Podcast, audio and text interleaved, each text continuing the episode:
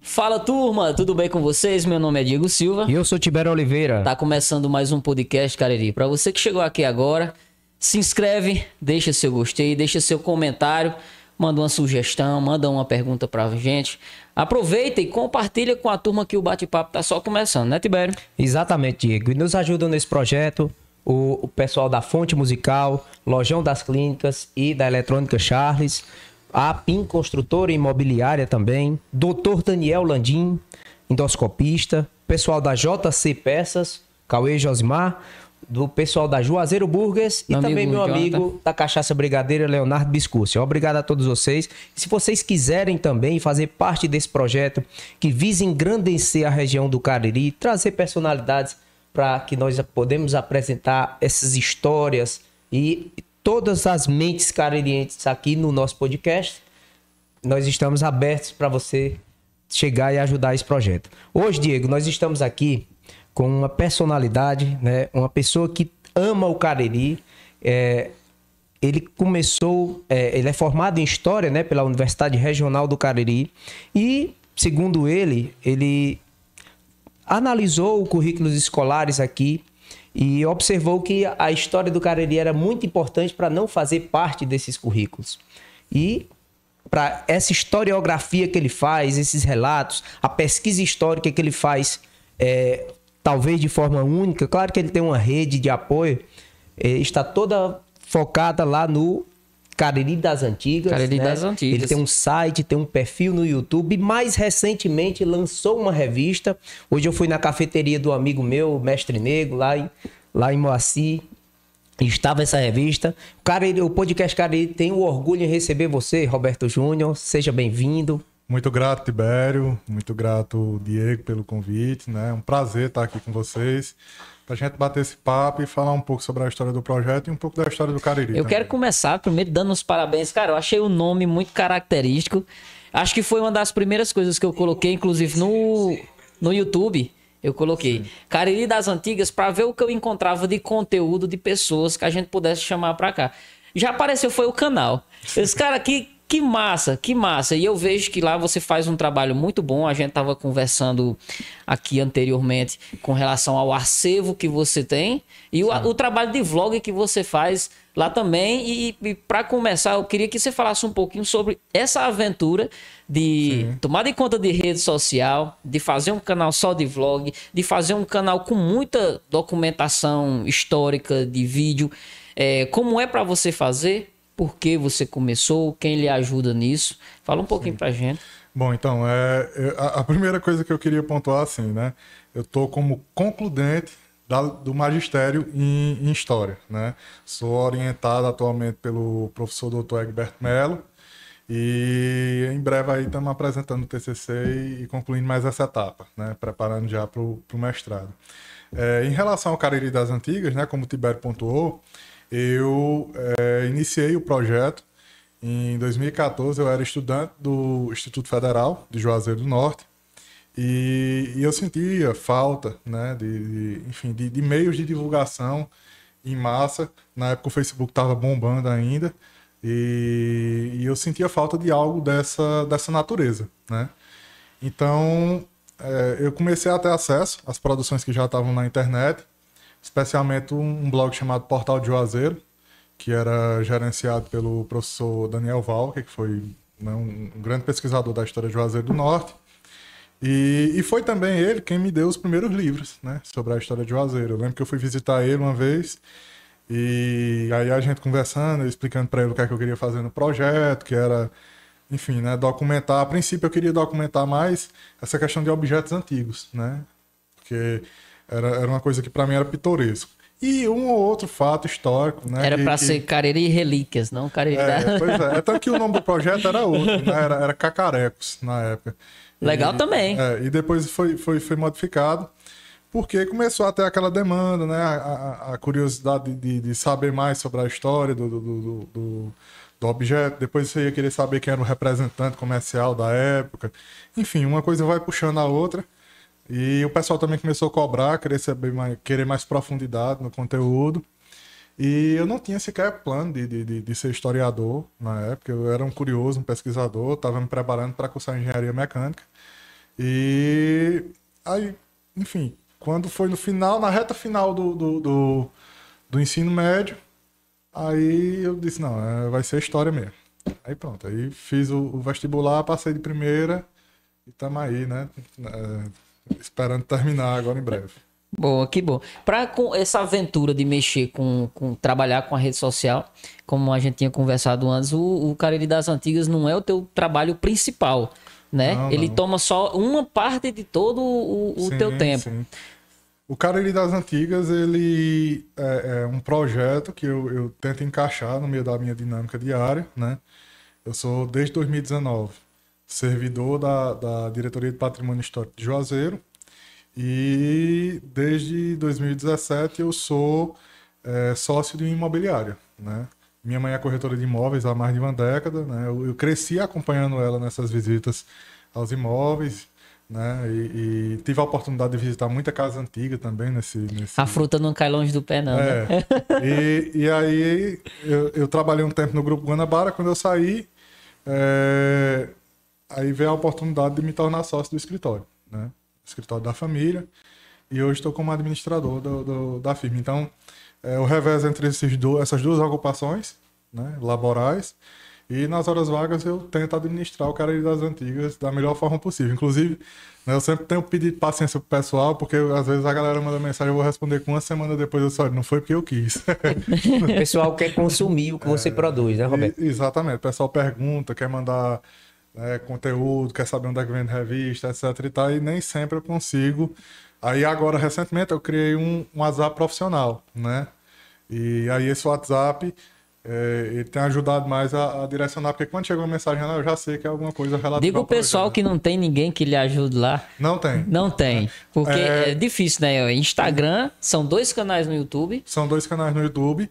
Porque foi o seguinte: o primeiro canal, o mais antigo, que tem o maior número de inscritos, ele teve a monetização bloqueada. Né, por conta de direitos autorais. Então, o, o YouTube ele explicou, né, na, na, na, enfim, no relatório que ele mandou, que o, o, canal ia continuar gerando receita, só que essa receita ia para os proprietários dos direitos do, dos vídeos. E nada mais do que justo, né? O cara produziu, o direito é dele. E, e assim, como eu disse, é, não é minha atividade financeira principal. Então, eu não iria nunca excluir um material audiovisual que tem importância, que pode servir como fonte, né, que, que tem uma relevância para a região por conta de dinheiro. Então eu disse, não, eu vou criar outro canal para que minha produção também seja valorizada. Com né? certeza. É o acervo, né? Exato. O das é, tem o Cariri das Antigas Acervo, que é uma, E tem o vlog. E tem o vlog, que são, é só produção hum. minha, né? E assim, é, é uma epopeia, né? Porque às vezes eu viajo e não tenho, com, não tenho ninguém comigo, então eu gravo só, uso um pau de selfie, né? Tem um braço grande também, uso. Mas é, às vezes eu viajo com os amigos, né? Tem, tem um, eu tenho um companheiro de viagem que, que, que é inseparável, que é o Bruno Jacob, de Brejo Santo, um amigo querido que tá sempre comigo. E, e aí essa galera dá uma força, né? Quando tá. É, eu tava até contando para vocês que fui visitar o, o, aeroporto, fui com um repórter amigo meu, Antônio Rodrigues, e quando chegou lá, terminou a tua matéria, Antônio, terminei, depois agora vamos gravar a minha. eu tenho já uma pergunta específica sobre esse aeroporto. É, você disse que é especialista em Juazeiro, e nossa primeira pergunta, Roberto, é justamente, do, acredito que seja o assunto mais polêmico da cidade de Juazeiro que é o milagre de Juazeiro, né? O Padre Cícero caiu nas graças do povo depois desse evento, né? Mas a Beata Maria de Araújo nem tanto. Né? Recentemente, o prefeito né, atual, Gleidson, decidiu reparar esse lapso e a Beata terá fotos dos órgãos públicos de Juazeiro do Norte. Na sua opinião, por que ela foi esquecida? Tem, é, é uma conjunção de fatores, né? A gente não pode ser simplista nesse, nesse aspecto. É, o Padre Cícero ele sofreu muitas sanções também na vida dele, mas nada comparado ao que a Beata passou. A Beata chegou, inclusive, a receber castigos físicos, né? Isso é uma coisa muito essa, séria. Essa parte eu não, não é, era assim. É, ela, ela chegou a sofrer castigos físicos, né? É, foi relegada a estar trancafiada em casa, ter pouquíssimas aparições públicas. Então, viveu os últimos anos da vida dela em, em um estado de clausura.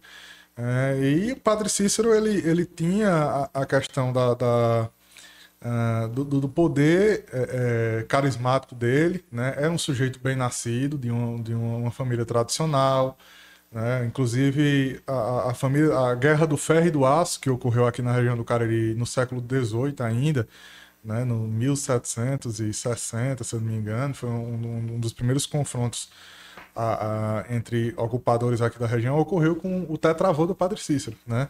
Então, ele era um cara que tinha raízes, né? É, a primeira, uma das primeiras sanções religiosas que ele sofreu foi ainda na época do seminário.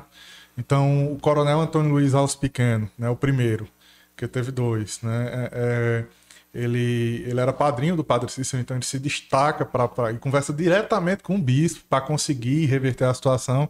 Então, assim, ele estava numa posição de privilégio, né, em relação à Beata. A Beata era pobre, né, é, era negra, num, num, num contexto, né, o milagre ocorreu um ano após a abolição da escravatura no Brasil. Muito recente. Né? Muito Era muito recente. recente. então assim, é, é, muita gente ainda via né, a, a, o povo negro como, como objeto, como, enfim, não via como pessoa. É, então não tem como a gente ignorar essa questão estrutural né, do racismo que era muito mais forte naquela época do que hoje em dia. Né? Então tem vários aspectos. O padre Cícero interviu bastante né, para evitar algumas sanções à pessoa dela. Tudo né? isso por conta do, do, do, milagre? Questionamentos em cima do milagre ou existia outras questões em cima dela especificamente que é, interferiam sempre, nisso? Sempre existiu essa, essa tendência, né? A, a, parece que é uma característica, né? Quando você quer fazer uma campanha difamatória contra alguém, de você personalizar a situação. Ah, já existia né? cancelamento na época do. É, então, então personalizar a situação, né? Então passaram a apontar aí é, é, o padre lá em Capeixoto, mesmo quando ele faz uma descrição da Beata, ele aponta aspectos físicos, né? Enfim, coisas que não, não, não cabem, sim, né? Sim. Que não, não entrariam nessa questão. Então, é, ela sofreu também por conta dessas, de, desses fatos. Mas, por exemplo, como eu disse, o padre Cícero ele sempre tentou, dentro dos limites dele, até porque é, acho que foi uma das pessoas mais obedientes às normas do clero, foi o padre Cícero. Ele nunca negou o que ele acreditava ser verdade. Ele sempre disse isso, né? Ele foi, foi solicitado ele muitas vezes que negasse um milagre e ele disse que não, que ele, eu, eu posso cumprir a sanção de não falar sobre, nem incentivar que se fale, mas eu não vou negar, né? Porque eu acredito naquilo. Então, quando a Beata morreu, ele preparou um funeral digno para ela, né? Uma coisa que não aconteceu com o Beato José Lourenço. Né? O Beato Lourenço, quando morreu, é, ele não teve direito sequer à missa de corpo presente. Né? O, o Monsenhor Juviniano mandou fechar as igrejas de Juazeiro. Isso aqui em Juazeiro não vai ter missa de corpo presente para esse homem. E é porque o pessoal tinha vindo de pé carregando o corpo dele do Exu para cá. Então aí daí você tira. É, talvez que carregava numa rede, né? Era... Ele teve o direito a caixão. Foi? Né? Ele conseguiu um, ele, Eu tenho as fotos do velório dele, inclusive. E ele, e ele eh, foi utilizado um caixão. Mas a maioria era. E era... o velório dele foi onde? Então, o começo do velório foi no sítio União, em Exu, foi o último lugar que ele morou. E depois eles vieram aqui para Juazeiro, se dirigiram à capela do cemitério, que era a capela do Socorro, não foi permitido. Foram para a Capela de São Miguel, né, que não é a atual, não é a igreja de São Miguel, aquela igreja é da década de 50, a capela original foi demolida para dar lugar ao São Lucas, Hospital São Lucas. E, é, e aí, enfim, diante da impossibilidade né, de, de velar aí dentro da igreja, velaram na calçada mesmo. E aí depois ele foi sepultado. Então, assim, talvez se o padre Cícero fosse vivo ainda, né, tivesse conseguido pelo menos a missa de corpo presente, né? Quando a Beata morreu, ele mandou confeccionar um, um caixão para ela, né? Mandou que, que fosse vestido a hábito, né? Enfim, que ela recebesse o, o, os, enfim, né? Os sacramentos tudo direitinho, né? Como deveria ser. E essa questão da lei é muito importante, né? Uma lei que foi uma construção coletiva? O prefeito Gleidson sabiamente sancionou ela, mas é uma lei que vem do legislativo e o legislativo. A Beata faz parte do nosso cenário, é, é, é assim como o Padre né? Cícero. É muito importante isso. Então, é, o, o, prefeito sabiamente sancionou, mas é uma lei que também foi recepcionada pelo legislativo, né? É, e o legislativo, por sua vez, recebeu a, a provocação do, do, do, coletivo né? em prol da memória da Beata, que tem né, pessoas é, muito importantes, assim, que, que, que, já tem um trabalho já há muito tempo lá em Juazeiro nessa questão da valorização da memória da Beata, como Renato Dantas, Cláudia Rejane, enfim, várias pessoas né, que fazem parte desse, desse, desse coletivo. E a provocação partiu inicialmente deles, né? E depois foi sendo recepcionada nas outras instâncias. Eu tenho uma pergunta muito difícil agora para você, Roberto. À vontade. Onde está o corpo da Beata? Pergunta que não quer calar. Então, né, é, é, é uma dúvida que, que, que, persiste até hoje. É, eu, como historiador, eu não... Obviamente, os boatos, né, a oralidade, é, tem uma serventia para a gente no que a gente chama de método indiciário, né? Então, são indícios que podem nos ajudar a nortear. Agora, eu só posso um dia chegar a afirmar onde é que o corpo da Beata está quando, enfim, ocorreu um estudo arqueológico e quando, principalmente, ocorreu o cruzamento genético, né? A gente aproveitar os poucos descendentes que ainda é tem. É possível, Roberto, rastrear, assim, pela, pela descendência Mas ela não teve, ela não teve, ela não teve o, o a missa, sepultamento, sim, sim. mas não tem registro não. nenhum, eu, testemunha. Eu... Não, o que é que ocorreu com, com, com a Beata? Primeiro de tudo, é, a, a, descendência dela não se extinguiu, até porque a família ela tinha tios, que esses tios tiveram Sim. filhos, e enfim, ela teve irmãos, né? Bom, então, é, o primeiro ponto é esse. O segundo é que ela foi sepultada em 1914 e dentro da igreja do, do, do na, na, na, Capela do Socorro, a Capela do Cemitério. E, mas em 1930 o túmulo dela foi violado, foi demolido, né? E, e o que é que o Tem algum motivo, Roberto, dessa demolição? Olha, a justificativa que foi dada é de que a capela ia ser benta e eles iam fazer uma obra na capela, puxar o piso, né? E o túmulo estava atrapalhando. Essa foi a justificativa que foi dada. E assim, mais de um sepultamento ocorreu dentro da capela do Socorro. E hoje a gente só tem conhecimento exato do paradeiro do corpo do padre. Mas a mãe dele foi sepultada dentro, a irmã, entendeu? Onde é que tá os restos mortais desse pessoal também? E talvez um, sei lá, um estudo arqueológico na Capela do Socorro fosse salutar, né? Ou na, nas imediações dela. E então, em 1930 ocorreu isso, o padre Cícero registra uma nota em cartório, é, enfim, né, falando o que é que ele tinha constatado.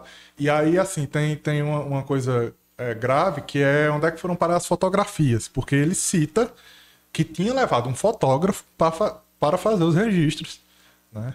Quando ele tomou conhecimento de que o túmulo tinha sido derrubado. Mas o que é que ele relata? Ele diz que encontrou restos do caixão apenas, né? Uma parte, um fragmento do crânio com, com cabelos ainda, né? Com a parte do cabelo, com mechas de cabelo e os rosários, enfim, né? Fragmentos do, dos restos mortais dela. Né? Mas nada muito expressivo. É tanto que ele cita que ele colocou dentro de um, um, um um, uma redomazinha de vidro, um, um, pote de vidro, né? E aí tem muitas histórias do, do, do, enfim, do destino desse pote, do que é que pode ter acontecido com esse pote. Só que, como eu estou dizendo, a gente não tem ainda né, nada que possa nos permitir afirmar, tá aqui, né?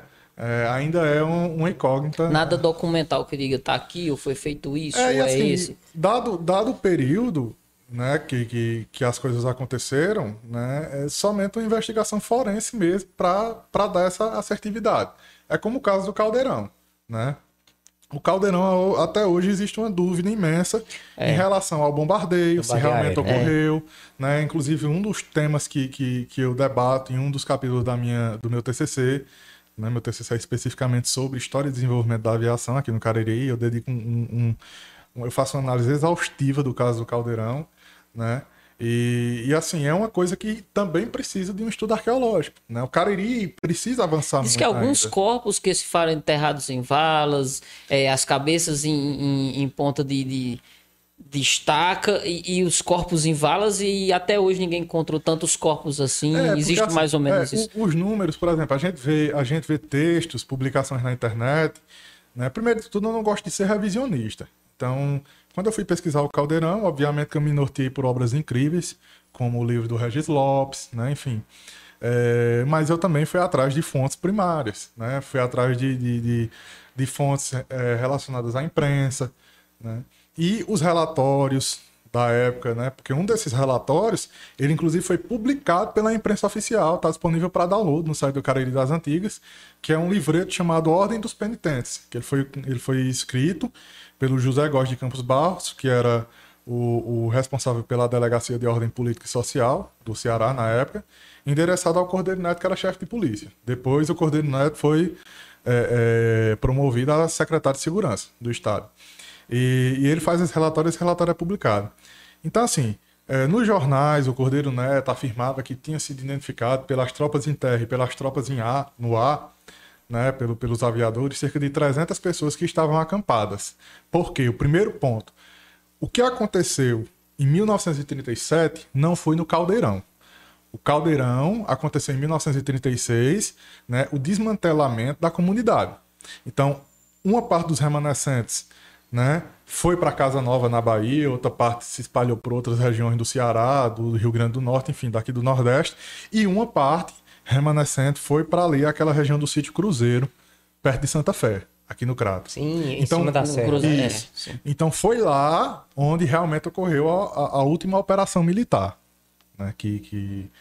E aí ele, o, os relatórios eles, eles citam aí cerca de 300 pessoas. Né? Essa população foi dissipada por uma operação militar, isso? E, e nucleadas em então, alguns lugares. A questão de que houve mortes é quase um, um ponto consensual, né? Porque assim, é, tinha acontecido o assassinato do, do, do tenente José Bezerra, é, que depois foi promovido. A, o capitão, já, na época ele já era capitão. Né? Eu, eu, fiz a referência ao tenente porque ele é uma figurinha carimbada de outros eventos que aconteceram aqui no Cariri, incluindo o Fogo das Guaribas. Né? E, e sem qualquer receio, eu afirmo, foi um, um dos maiores bandidos fardados que, que já existiram é, na Força Pública do Ceará, uma, uma figura que realmente não honra a farda que vestiu. E, e esse sujeito foi assassinado. Né? Foi assassinado por um, um, um, enfim, algumas pessoas que, que talvez por um arrobo de desespero, enfim, eu não posso determinar os motivos, né? entraram em confronto com ele lá na, na serra. Ele estava acantonado em Juazeiro, tomou conhecimento de que estava existindo esse acampamento no sítio Cruzeiro e, e se, pegou um caminhão e se dirigiu até a localidade. E o, o Zé Bezerra, é, o assassinato dele teve um efeito na imprensa, sabe? Muito forte, né? E esse efeito na imprensa chancelou essa operação. Então, assim, a gente sabe que os caras foram realmente para resolver, né? E, e, quatro, e, e, que, três anos antes tinha havido uma chacina dentro da matriz de Juazeiro do Norte, né? Cerca de sete pessoas morreram lá dentro. Então, assim, a força pública ela não tinha, talvez, as reservas que a, a polícia militar tem hoje para resolver determinadas situações, né? Então, realmente, eles foram para resolver. Não era só a força pública do estado do Ceará, também tinham militares do Exército envolvidos e militares do, da aviação do Exército. No caso, era... ele tinha uma força, é, o nome dele tinha uma força no Ceará todo, o do, do, do capitão. O Cordeiro Neto? Sim. Ah, o Cordeiro Neto ele era chefe de polícia do Estado. Do né? Estado. E quando teve a operação no Caldeirão, ele já estava como secretário de segurança. Ah. Né? Então, então, ele, a, além de ser militar do Exército, atuando no governo, né? na época era uma interventoria. Então, quem estava como interventor do, do, do, Estado também era um militar. Né? É, então, ele tinha realmente carta branca para para executar as ações que ele Roberto, Então isso não é um fato consumado. A gente precisa de novos estudos arqueológicos para determinar toda essa historiografia. Para algumas afirmações, né? Por exemplo, número de mortos. Eu não posso especificar. Né? Porque assim, veja só, como eu lhe disse, a operação estava chancelada. Você tinha a imprensa, você tinha é, a, o, o, o, interventor do Estado, que era o cargo equivalente ao governador, tinha dado carta branca para os caras fazerem o que quiserem. Então eu não vejo motivo para que eles fossem maquiar para menos o número de pessoas no, no, acampamento. Não, talvez se eles dissessem, ah, tinha duas mil pessoas lá. Era até melhor, que é, criava talvez, um medo, é, né? Talvez para eles fosse até melhor, né? Que a operação era mais bem sucedida. A gente, né? a gente conseguiu dois mil lá, entendeu? Tinha lá, a gente desmantelou tudo. Não, eles afirmam que tinha 300, né? A questão do bombardeio, é, eu também analisei exaustivamente a documentação do período, né? As aeronaves utilizadas pela aviação do Exército, elas tinham capacidade de bombardeio. Elas né? vinham de Eu quero depois perguntar, tem uma pergunta de aviação. Elas vinham de onde, Roberto? De então, Fortaleza? Em Fortaleza, a gente tinha o 6 Regimento hum. Aéreo, né? O 6 Regimento Aéreo, que era um órgão da aviação do Exército. Na época a gente não tinha a Força Aérea Brasileira ainda, ela só foi criada em 1941. Era a FEB, era. Era a FAB. FAB. Né? E, e, que é a Força Aérea Brasileira. Só foi criada em 1941. A FEB era a Força Expedicionária Brasileira. É, é tá, que da foi, Segunda é, Guerra, né? Exato, que foi, enfim, né, o arrazoado de militares que foram para combater na Segunda Guerra. Então, é, a aeronave que era utilizada na Rota do São Francisco, que era como era chamada essa rota daqui, era uma aeronave que tinha um alcance muito grande, Roberto, rápida. Rota de São Francisco é por causa do Rio, porque elas faziam esse. É, era uma rota que ela saía do Rio de Janeiro e vinha pingando né, dezenas de cidades até chegar a Fortaleza, que era o ponto final dela. Então, diante dessas operações, o Comando Aéreo da região Nordeste cria o sexto regimento aéreo. Então, essas aeronaves elas, elas eram comandadas né, pelo responsável pelo regimento aéreo de, de Fortaleza, né, que na época era o brigadeiro José Sampaio Macedo. Então, é, a documentação do período não fala de bombardeio, em momento nenhum. Mas teve Né? um sobrevoo. Teve. Roberto, eu- é, é uma pergunta nossa. A gente pensa. Hoje a gente sabe que as aeronaves têm autonomia de combustível para vir de Fortaleza e voltar. Naquela época já existia. Essa aeronave, o Vaco CSO, ele tinha 800 km de autonomia. Né?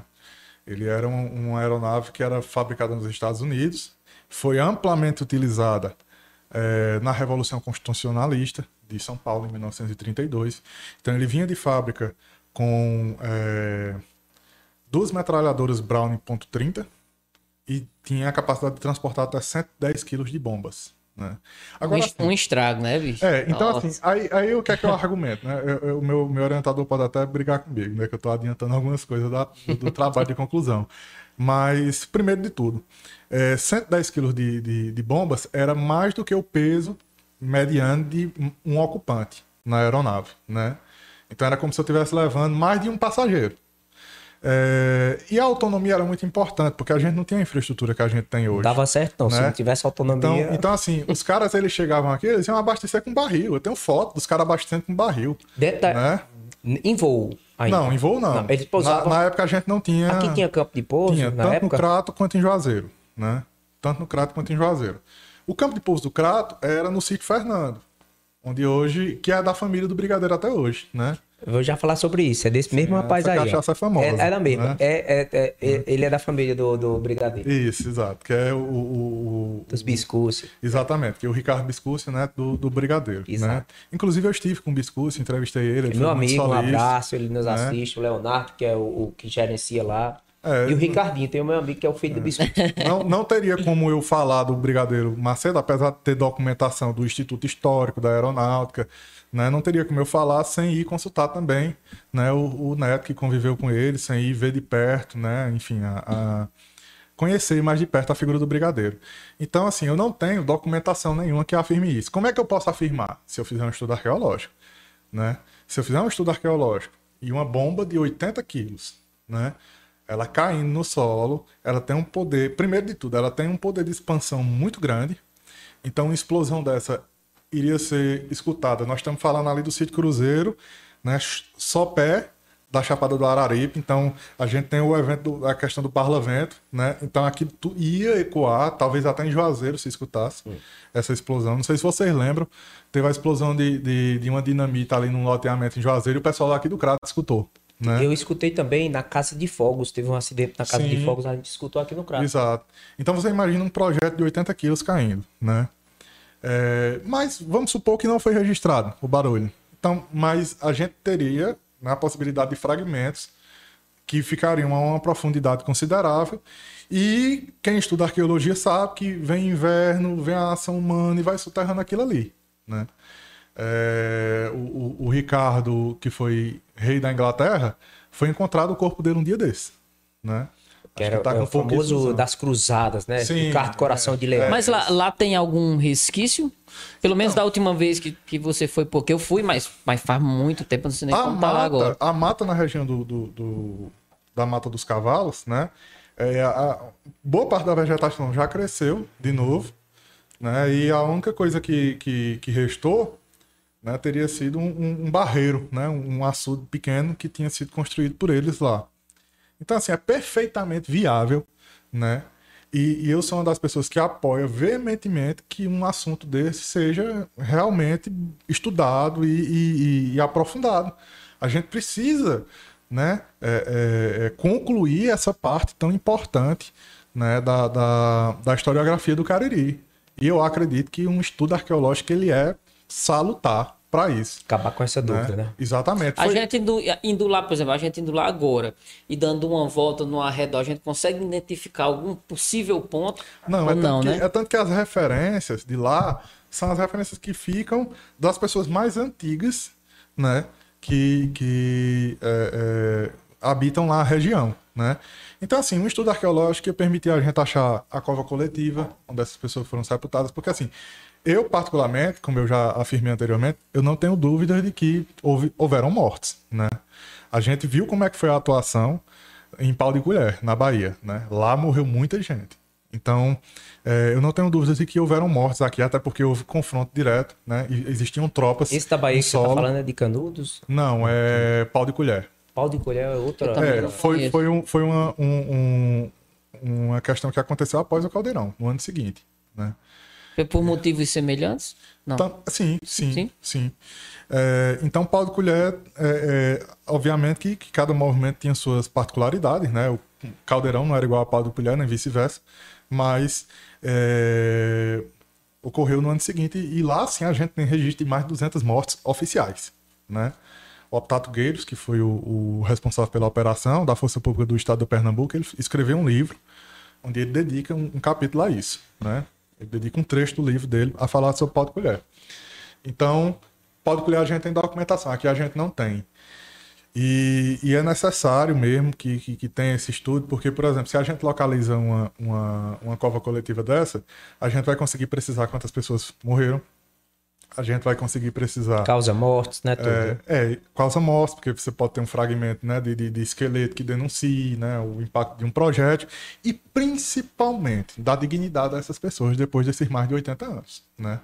Né? Então, colocar um marco, sinalizar, né? enfim. E tornar é... um ponto histórico, né, Roberto? Eu acho é, que... exatamente, né? Sinalizar para que as pessoas saibam exatamente onde ocorreu o conflito e, como eu disse, dar dignidade. Né? Hoje é visitável o, o Caldeirão? O caldeirão é. Agora, o acampamento onde ocorreu, esse, esse que é na Mata dos Cavalos, como eu disse, além no sítio Cruzeiro, aquela região do sítio Cruzeiro, perto de Santa Fé, é, o acesso não é tão fácil, não. É mais ou menos quantos, quantos metros, quilômetros ali? Entre o caldeirão e lá, o sítio. Não, é distante. É, porque, chama porque... sítio Mata dos Cavalos, né? Que eu, é, eu conheço lá também. Exato. Porque o caldeirão é você em Padrão Quintino, né? E, e já o, o, o, acampamento que eles montaram, que foi onde teve a operação militar, ele fica ali após Santa Fé. Né? Então são caminhos opostos. Né? É, é, é, assim, é, parece distante para quem vai por fora, para Dom Quintino, é, que vai por aqui, exatamente. mas por dentro, é. ali pelo Açu do Mari, passando por, por a sede da Pois até Fé, hoje é eu achei distante, que, né? que toda a ação tinha acontecido no não. próprio Caldeirão. Não. Então, Acho assim, até dissipou, né? Quando foi o começo da vejo, repressão. Eu vejo muito, muito vídeo que o pessoal grava, muito artigo que o pessoal publica e o pessoal faz essa afirmação, né? Mas, infelizmente, é, é, é uma, afirma, uma afirmação. Acho que vai repetindo, um fala pro né? outro, que fala pro outro, que fala pro outro, é. aí só faz repetir a mesma informação. É. O que eu tenho informação, né, e tenho fonte para afirmar, é que houve também uma passagem dos militares no Caldeirão para ver se não tinha ficado ninguém lá. Né? Se não tinha ninguém que tivesse voltado, mas não identificaram. É, vocês estão vendo aí a primeira pergunta que a gente fez, o Roberto. Aí a gente já começou a adentrar os assuntos. Eu acabei acaba, é, é, esquecendo, Roberto, de falar que o milagre do Juazeiro, para os mais jovens que não conhecem a história, foi quando o Padre Cícero é. ofereceu uma hóstia, né, a beata, e a hóstia se transformou em sangue, né? Isso é, é... E a gente acabou também, Roberto, você falou de um, o Egberto, que também o professor Alamo falou que ele tem um estudo, que eu vi que você já está envolvido também nesse estudo, que é sobre o Hospital Manuel de Abreu. Isso. A gente vai querer contar essa história aqui. O professor Egberto já está convidado para vir falar sobre esses assuntos, sobre esses detalhes, para a gente trabalhar. Roberto, ainda sobre o Padre Cícero, né? Hoje, no alto do horto, a estátua do Padre Cícero está erigida, né? É um símbolo de fé de um povo e é um cenário para quem chega ao Cariri principalmente pelo alto. Né? Você chegar pela manhã no Cariri, sempre as aeronaves rodam aquele espaço e é possível ver com bastante clareza, né? E além do período diurno, dá para ver a estátua. Nós queremos saber, Roberto, nossa, nossa É, nosso público quer saber quando é que ela foi construída, quem foi o idealizador e também qual é a história por trás dessa realização. Tá, a, Bia, a, a, a Beata, né? A gente tava falando da Beata Maria de Araújo e, enfim, que terminei com, confundindo as situações. A estátua do Padre Cícero, ela foi inaugurada em, 2000, em 1969, agora em 2019 nós festejamos os 50 anos, né? E foi um feito de engenharia, o engenheiro que fez os cálculos estruturais ainda está vivo, né? É, é... Pô, deixa eu dar meus parabéns a ele. Você devia ter feito a de Nossa Senhora também ali do Muriti, viu? Vamos comparar, não? Mas é porque assim, o, o, é o Raimundo Rômulo, né? Aires Montenegro, que é proprietário da Imprec, a empresa que ainda está atuando. Ele é daqui, né? Alberto? Ele mora no Crato. Mora no Crato? Ele é barbalhense, hoje, hoje mora no Crato, né? Outra coisa que a gente desconhecia. E se ele é vivo ainda, ele foi responsável por fazer os cálculos estruturais. Foi uma coisa desafiante, porque, primeiro de tudo, ele era jovem, ele era tinha poucos anos de formado, né? Acho que não tinha nem 10 anos de formado na época. E não existiam cálculos sobre a velocidade dos ventos na colina do Horto. Então, ele recorreu às aeronaves dos missionários da Igreja Batista, né, para fazer uma estimativa de quantos quilômetros por hora é, os ventos atingiam ali naquela, no, no, topo daquela colina. E ele chegou a 180 km por hora, uma margem de segurança. Né? Então ele fez todo aquele projeto. A ideia ela nasce, né, segundo o Dr. Mauro Sampaio, foi o prefeito que idealizou, né, de um, um que teria feito uma sugestão.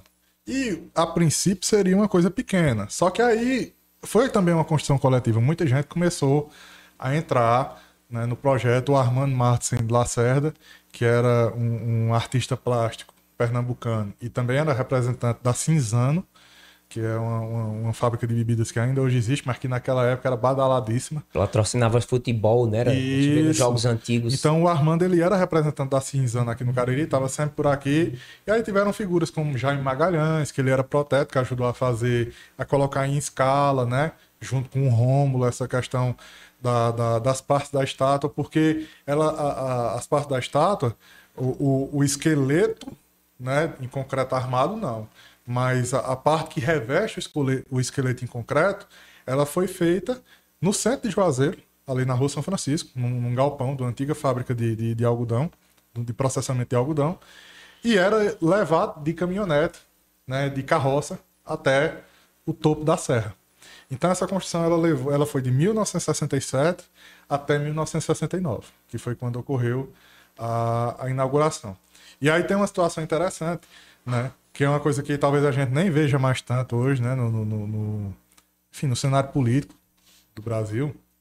O doutor Mauro, ele tinha uma Chevrolet Brasil, na verdade, uma, uma, Chevrolet Alvorada, que era a variante cabine dupla Sim. da Chevrolet Brasil, que era a, a, a principal picape da Chevrolet no, no, país na época. Era a única, na verdade. E, e era um carro seminovo que ele tinha.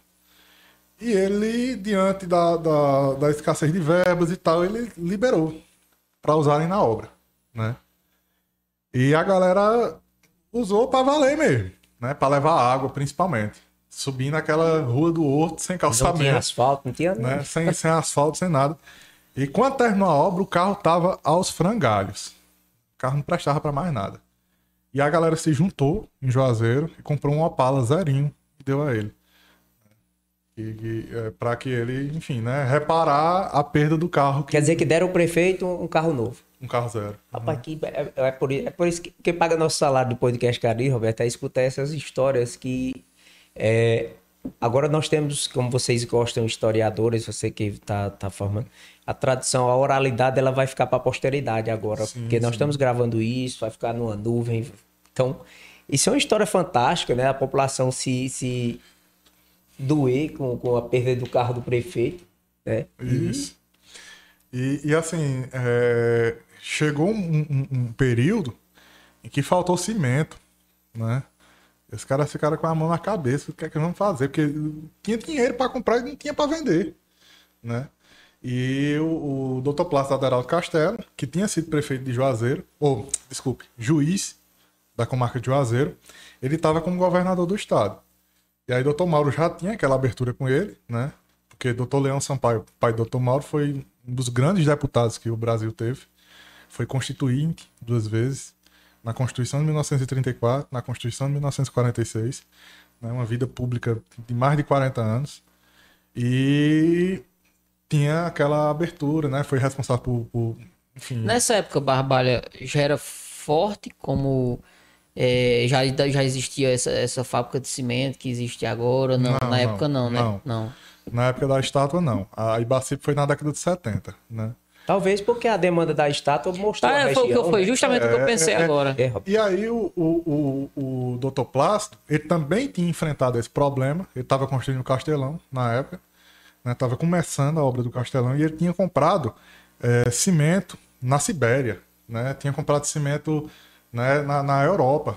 Na Sibéria, para na, na Sibéria, na Rússia, naqueles países europeus, ele saiu catando cimento onde a ele conseguiu. é absurda, é mais de né? 10 mil quilômetros da Sibéria para cá, de navio. Né? Trouxe de navio para o Porto do Pecém e, e, e, e, conseguiu né, é, é, concluir a obra do Castelão e ainda, dá, e ainda vender uma parte desse cimento para finalizar a estátua do Padre Cícero. Que né? história interessante. Você saber que veio cimento da Sibéria para construir o Padre Cícero. E assim, o podcast, cara, ele traz convidados desse tipo, gente, que você, em um minuto, você entendeu três nomes de rua. No Joá, três avenidas. Avenida Plástico, né? Avenida Leão Sampaio e Doutor Mauro Sampaio, que dá nome aí a diversos lugares na nossa cidade. E esses, essas pessoas que dão nome, elas têm uma história né, de realização Doutor Leão, Doutor Leão foi assim. É, é... Doutor Mauro teve uma, uma, vida pública também notável, né? Mas Doutor Leão, além de um grande político, era um grande médico. Tem uma história interessante que, que a Jaqueline, a gente conversando, ela me passou, que o Doutor Leão, a mãe dele, Dona Yaya, padecia com glaucoma já há muito tempo. E naquela época, os anestésicos eles eram muito fortes. Então você tinha a, a, o risco de você anestesiar um paciente e ele entrar em coma e depois não voltar. Né? Então ele, ele fazia muita cirurgia na carne viva, né? E, e a mãe dele estava com glaucoma, ele já tinha tentado de tudo para reverter aquela situação. E o glaucoma a gente sabe que ele eleva a pressão intracraniana, então é uma coisa perigosa. E ele foi e extraiu o olho da mãe em casa. Né? E a cirurgia foi um sucesso. Né? Entendeu? Esse mundo de hoje é bem fácil de viver comparado aqui. é muito. E era uma pessoa, uma pessoa abastada, né? Uma pessoa economicamente abastada, mas o mundo ainda era muito difícil tecnologicamente falando. Era. Vamos parar um pouquinho, Diego, para mandar um abraço para a Rivânia, que sempre nos acompanha, a Silene Cruz e o, o nosso amigo do Cangaço em Foco também está parabenizando o Roberto, parabenizando a, o nosso papo aqui. É, e eu quero perguntar, Roberto, ainda sobre a estátua do Padre Cícero. É uma dúvida da gente é, ela é oca? Como é a estrutura em si? Você tem conhecimento sobre Sim, essa estrutura? É, a estátua, inclusive, né, você consegue entrar na base dela e ir até a cabeça do padre. Lá tem, você consegue abrir e ver tudo. É uma escadinha? Ela é oca, assim, ela tem uma armação em concreto, né? E essa armação foi sendo preenchida com placas de, de, de, de concreto também. Então ela tem aquela estrutura os engenheiros eles têm um termo né, que descreve essa estrutura. Mas ela tem. É, ela não é completamente sólida, não. Então você vai subindo. Essa lá. parte de acabamento dela que a gente vê. É, é, é, é no cimento ou é o gesso? É feito em, é feito em que? Essa a parte lisinha do acabamento não, é, que faz é o concreto. É concreto, é concreto. também? Inclusive no Para moldar isso, bicho. Era uma complicação, né? Porque eles faziam a, a, a forma em agave e depois a forma estava na dimensão correta, estava no, no, enfim, né, com as curvaturas, os ângulos corretos, aí eles iam preencher. Né? É, no, no artigo que eu fiz sobre a, a, a construção da estátua do Padre Cícero, tá na, na, na, no meu site, né? o leitor ele consegue ver as etapas, né? o chapéu sendo construído, e no, no, no no canal né, do acervo, eu tenho imagens aéreas do, do, de um documentário chamado Viva Cariri, que foi feito durante a caravana Farcas aqui em 1969, que registra os caras montando a estátua do Padre Cícero. Né? Então dá para ver direitinho como era a estrutura dela. E ela, o Roberto Bulhões, na década de 90, ele se arriscou, ele entrou lá e, e subiu até na é cabeça. É perigoso subir? Você sabe se... Cara, assim, pelo que eu vi, não é exatamente perigoso, não sabe? Mas é muito quente e muito apertado. Né? A gente, falando, a gente falando sobre, sobre esses conteúdos que você tem, inclusive lá no canal, e passa pro pessoal mais ou menos é, de onde tu consegue tanto conteúdo. É, para quem ainda não viu, né, no, no, no arcevo do Cariri das Antigas, você encontra documentários que vão de 3 minutos Há documentários de 1 hora e 10, 1 hora e 15. Tem um documentário do Caldeirão muito bom. Sim, do também. Tem, tem, umas histórias, tem umas histórias bem curiosas. O pessoal reclamou hoje da briga entre, entre o taxista e o Uber. É porque não viu a confusão entre taxista e mototáxi. Cara, é. eu assisti, mas eu ri tanto. Porque assim, mas eu ri. Deixa eu explicar. Mas eu ri por parecer ou, ou como o taxista sofre, cara. Uhum. Igualzinho, a mesma briga, a mesma confusão que, que tem hoje entre o taxista e o Uber. Tinha, né? Teve, né? No Juazeiro do Norte, no centro de Juazeiro, o pessoal parou. E, e se eu não me engano, foi o Roberto Bulhões também que fez a cobertura. Roberto, Roberto no Bulhões. meio da confusão, bicho, confusão é. grande. Roberto Bulhões é um ícone, assim, eu tenho, eu tenho muita vontade de, de, conversar com ele também, porque assim, ele, ele é o cara que, que que vem entrevistar um casal aqui no Crato, que o marido queria a esposa de volta porque tinha trocado ela por um rádio. eu, eu vi essa reportagem. Entendeu? É, ele, é, ele é o cara que levou um tiro ao vivo. Entendeu? É, você não, você Tem essa história. Tem um vídeo, tá no canal é. dele. Quem quiser, pesquisa o canal do Bulhões. Ele, era repórter do Aqui Agora, do, do, do SBT. SBT. Ah, tá explicado. Onde esse sangue Pai, o Roberto, ele já está no nosso radar também para vir para cá, porque o Roberto, ele, hoje na TV Capitania, a TV Padre Cícero, que é uma das primeiras TVs online aqui do Cariri, faz um trabalho de cobertura também do esporte regional, né? Faz um trabalho belíssimo. Roberto, rapaz, cobriu o maior evento que teve no Crato, que foi o Circo Ring do Rimé. Ah, sim, sim, sim. Aquilo ele, foi. ele fez a reportagem que foi em canal nacional, Roberto, na época. No caso, aquela, aquela imagem, aquele vídeo que tem, foi feito por ele? Que tem um vídeo do Rimé é no ele. é, no meio do... ali, é o, é, ali é o Roberto é, é, ele é, tinha um cinegrafista dele, né? Sim, sim. Mas ele foi o repórter que fez a cobertura. Então, assim, ele cobriu a briga dos mototáxis com os taxistas, Cara, né? vocês estão... É, sério, vocês precisam, vocês precisam assistir esse vídeo. Grande Roberto Bolívar. Parece que grande foi ontem. Se você acha que a confusão agora tá grande, vocês precisam assistir o, o vídeo. Pois é. E, e lembrando, a, a, a corrida do mototáxi era um real. Um real. Eu digo, o que, que você faz com um real? Hoje não faz nada, mas na época. Né? Você ia daqui para casa, né? Diego, as pessoas mais jovens que nos assistem não sabem que nem existia uma nota de um real. Nota, nota Acho de um que real. começaram só com a moeda, né? Não, e eu vi um documentário recente falando que quem tem uma nota de um real hoje, ela chega a valer até 275 reais. É, depender do que eu vi. É, né? depender do estado de conservação, sim, né? Sim, sim. É, eu não, não, não, não coleciono cédulas, eu tenho algumas da época do Império, né? Que acho bonitas e tal. É... O réis, contos de réis que o povo fala. Sim, sim. É, eu tenho algumas por conta da estética, né? Mas eu não, não, não sou um numismasta, eu não... Já não... colocou para ver, avaliar, o tipo, ah, vou colocar aqui no mercado para já, já, mas não é um, não, entendeu? Não, não é um valor muito elevado. Ainda curiosidade, né? o que é que tem estampado nessas notas de reis? Cara, a maioria você tem o brasão, né? Do, do, Imperial. do, do, do Império. Né? A maioria é isso. Na nota em si, porque eu tenho muita moeda, né?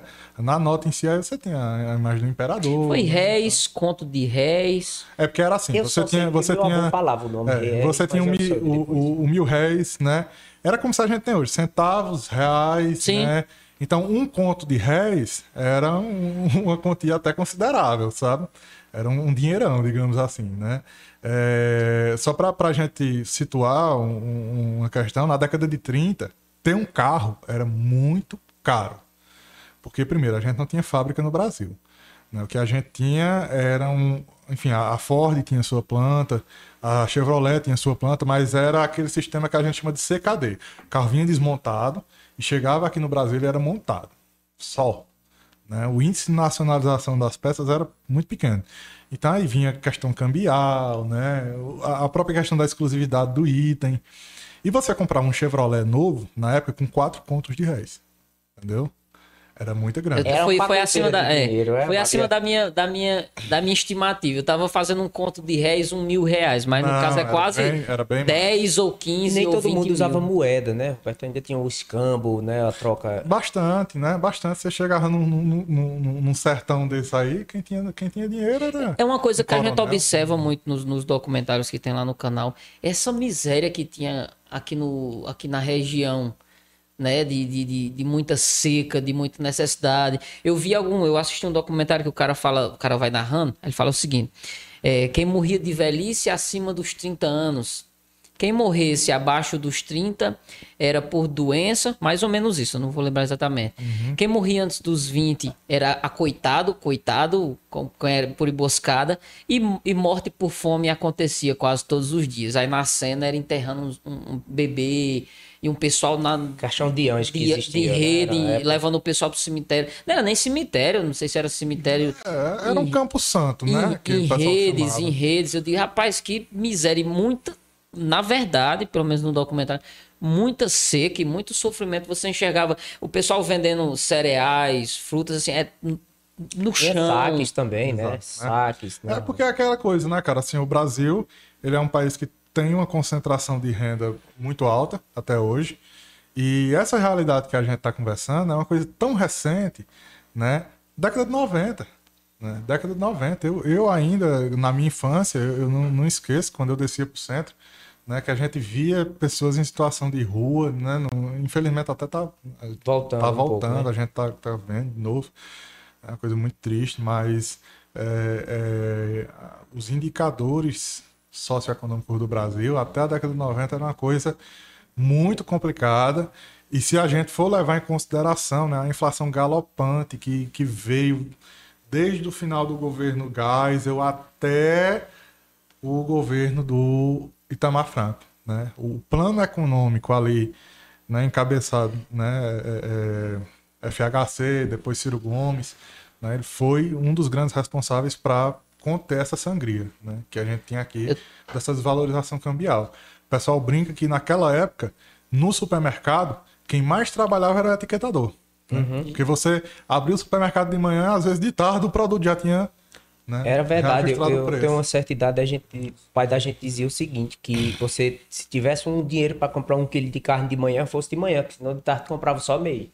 Pois é. Era uma coisa... né? Essa, essa, eu não sei se a gente pode colocar muito na conta disso, mas aqui na região, essa, essa, descentra, essa centralização de renda pode ser por conta do, do, do- das famílias que a gente tem aqui, Crato, Juazeiro, que são, digamos, famílias nobres, famílias que já têm de muito tempo, a questão dos coronéis, pode ser por conta disso ou é por conta disso, não sei qual a influência. Essa é uma questão que não se restringe ao Cariri, ela é nacional, Sim, né? com- então, com assim, certeza. a, a estrutura fundiária do Brasil, ela funcionava assim.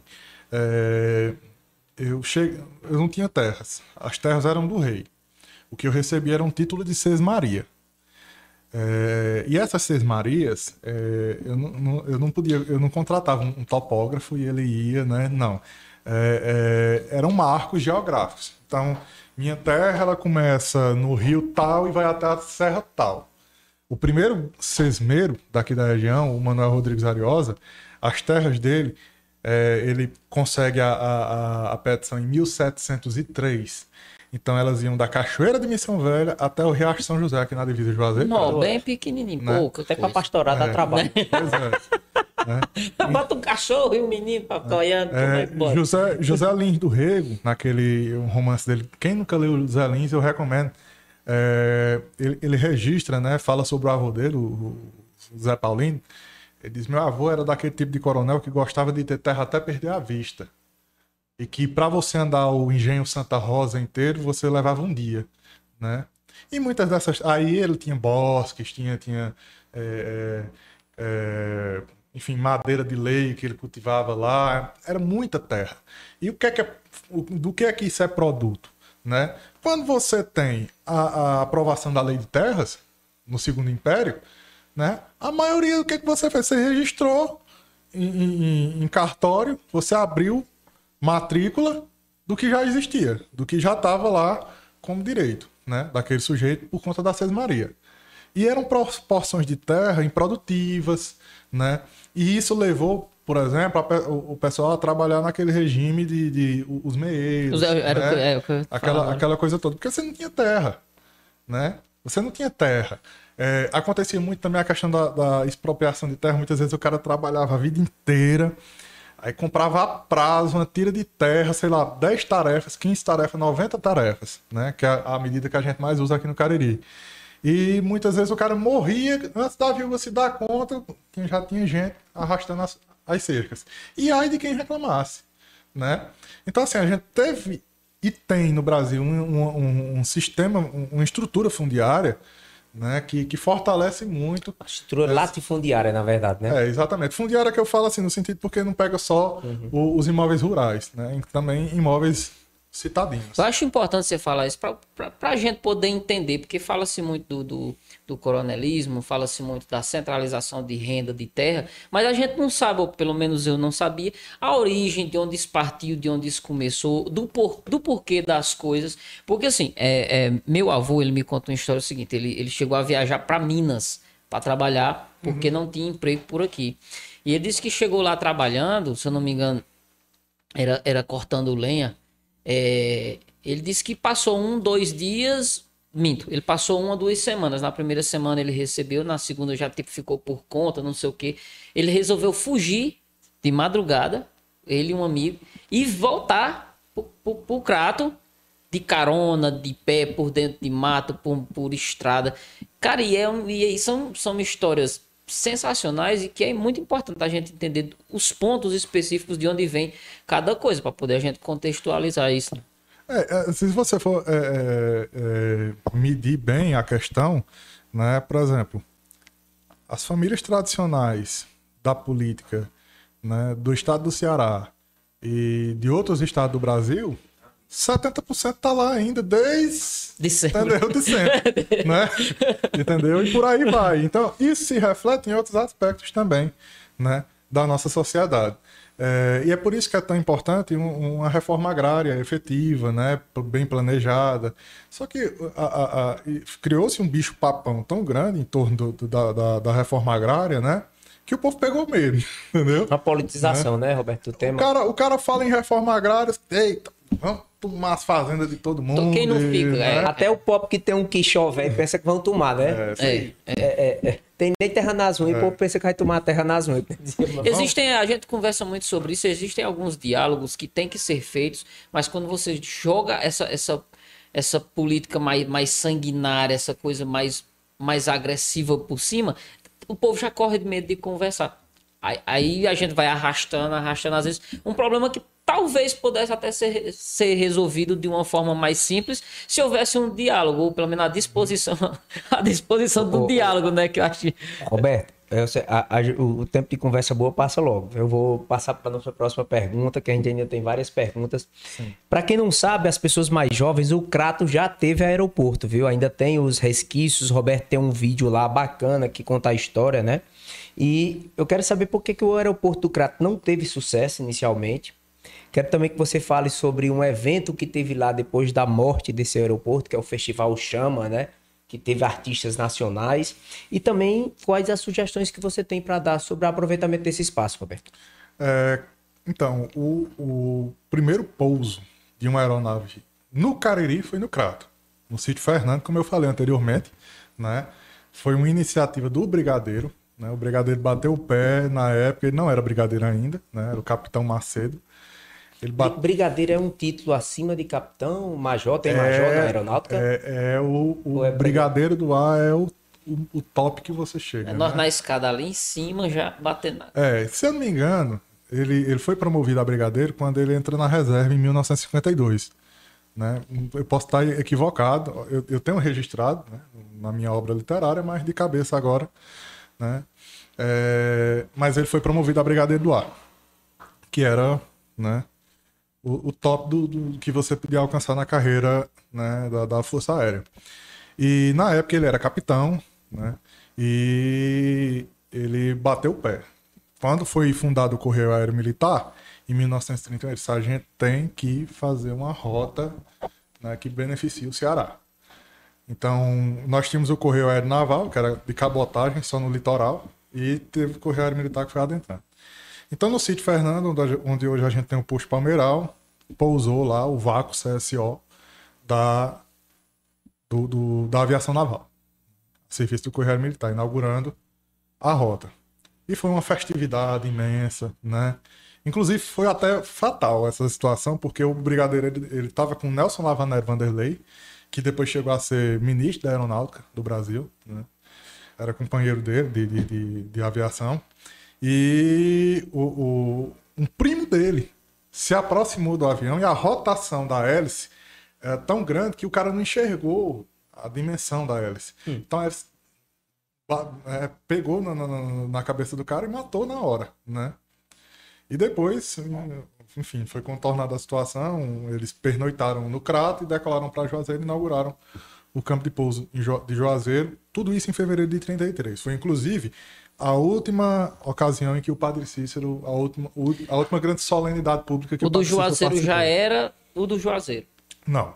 Ele ficava ali onde hoje a gente tem ali a Receita Federal, o batalhão, né? Hum. Que era chamado... Colégio Militar, né? Isso, que era o Campo Marechal Farias, que chamava. Que era em homenagem também a um. um Ainda é uma zona um militar. militar hoje, né?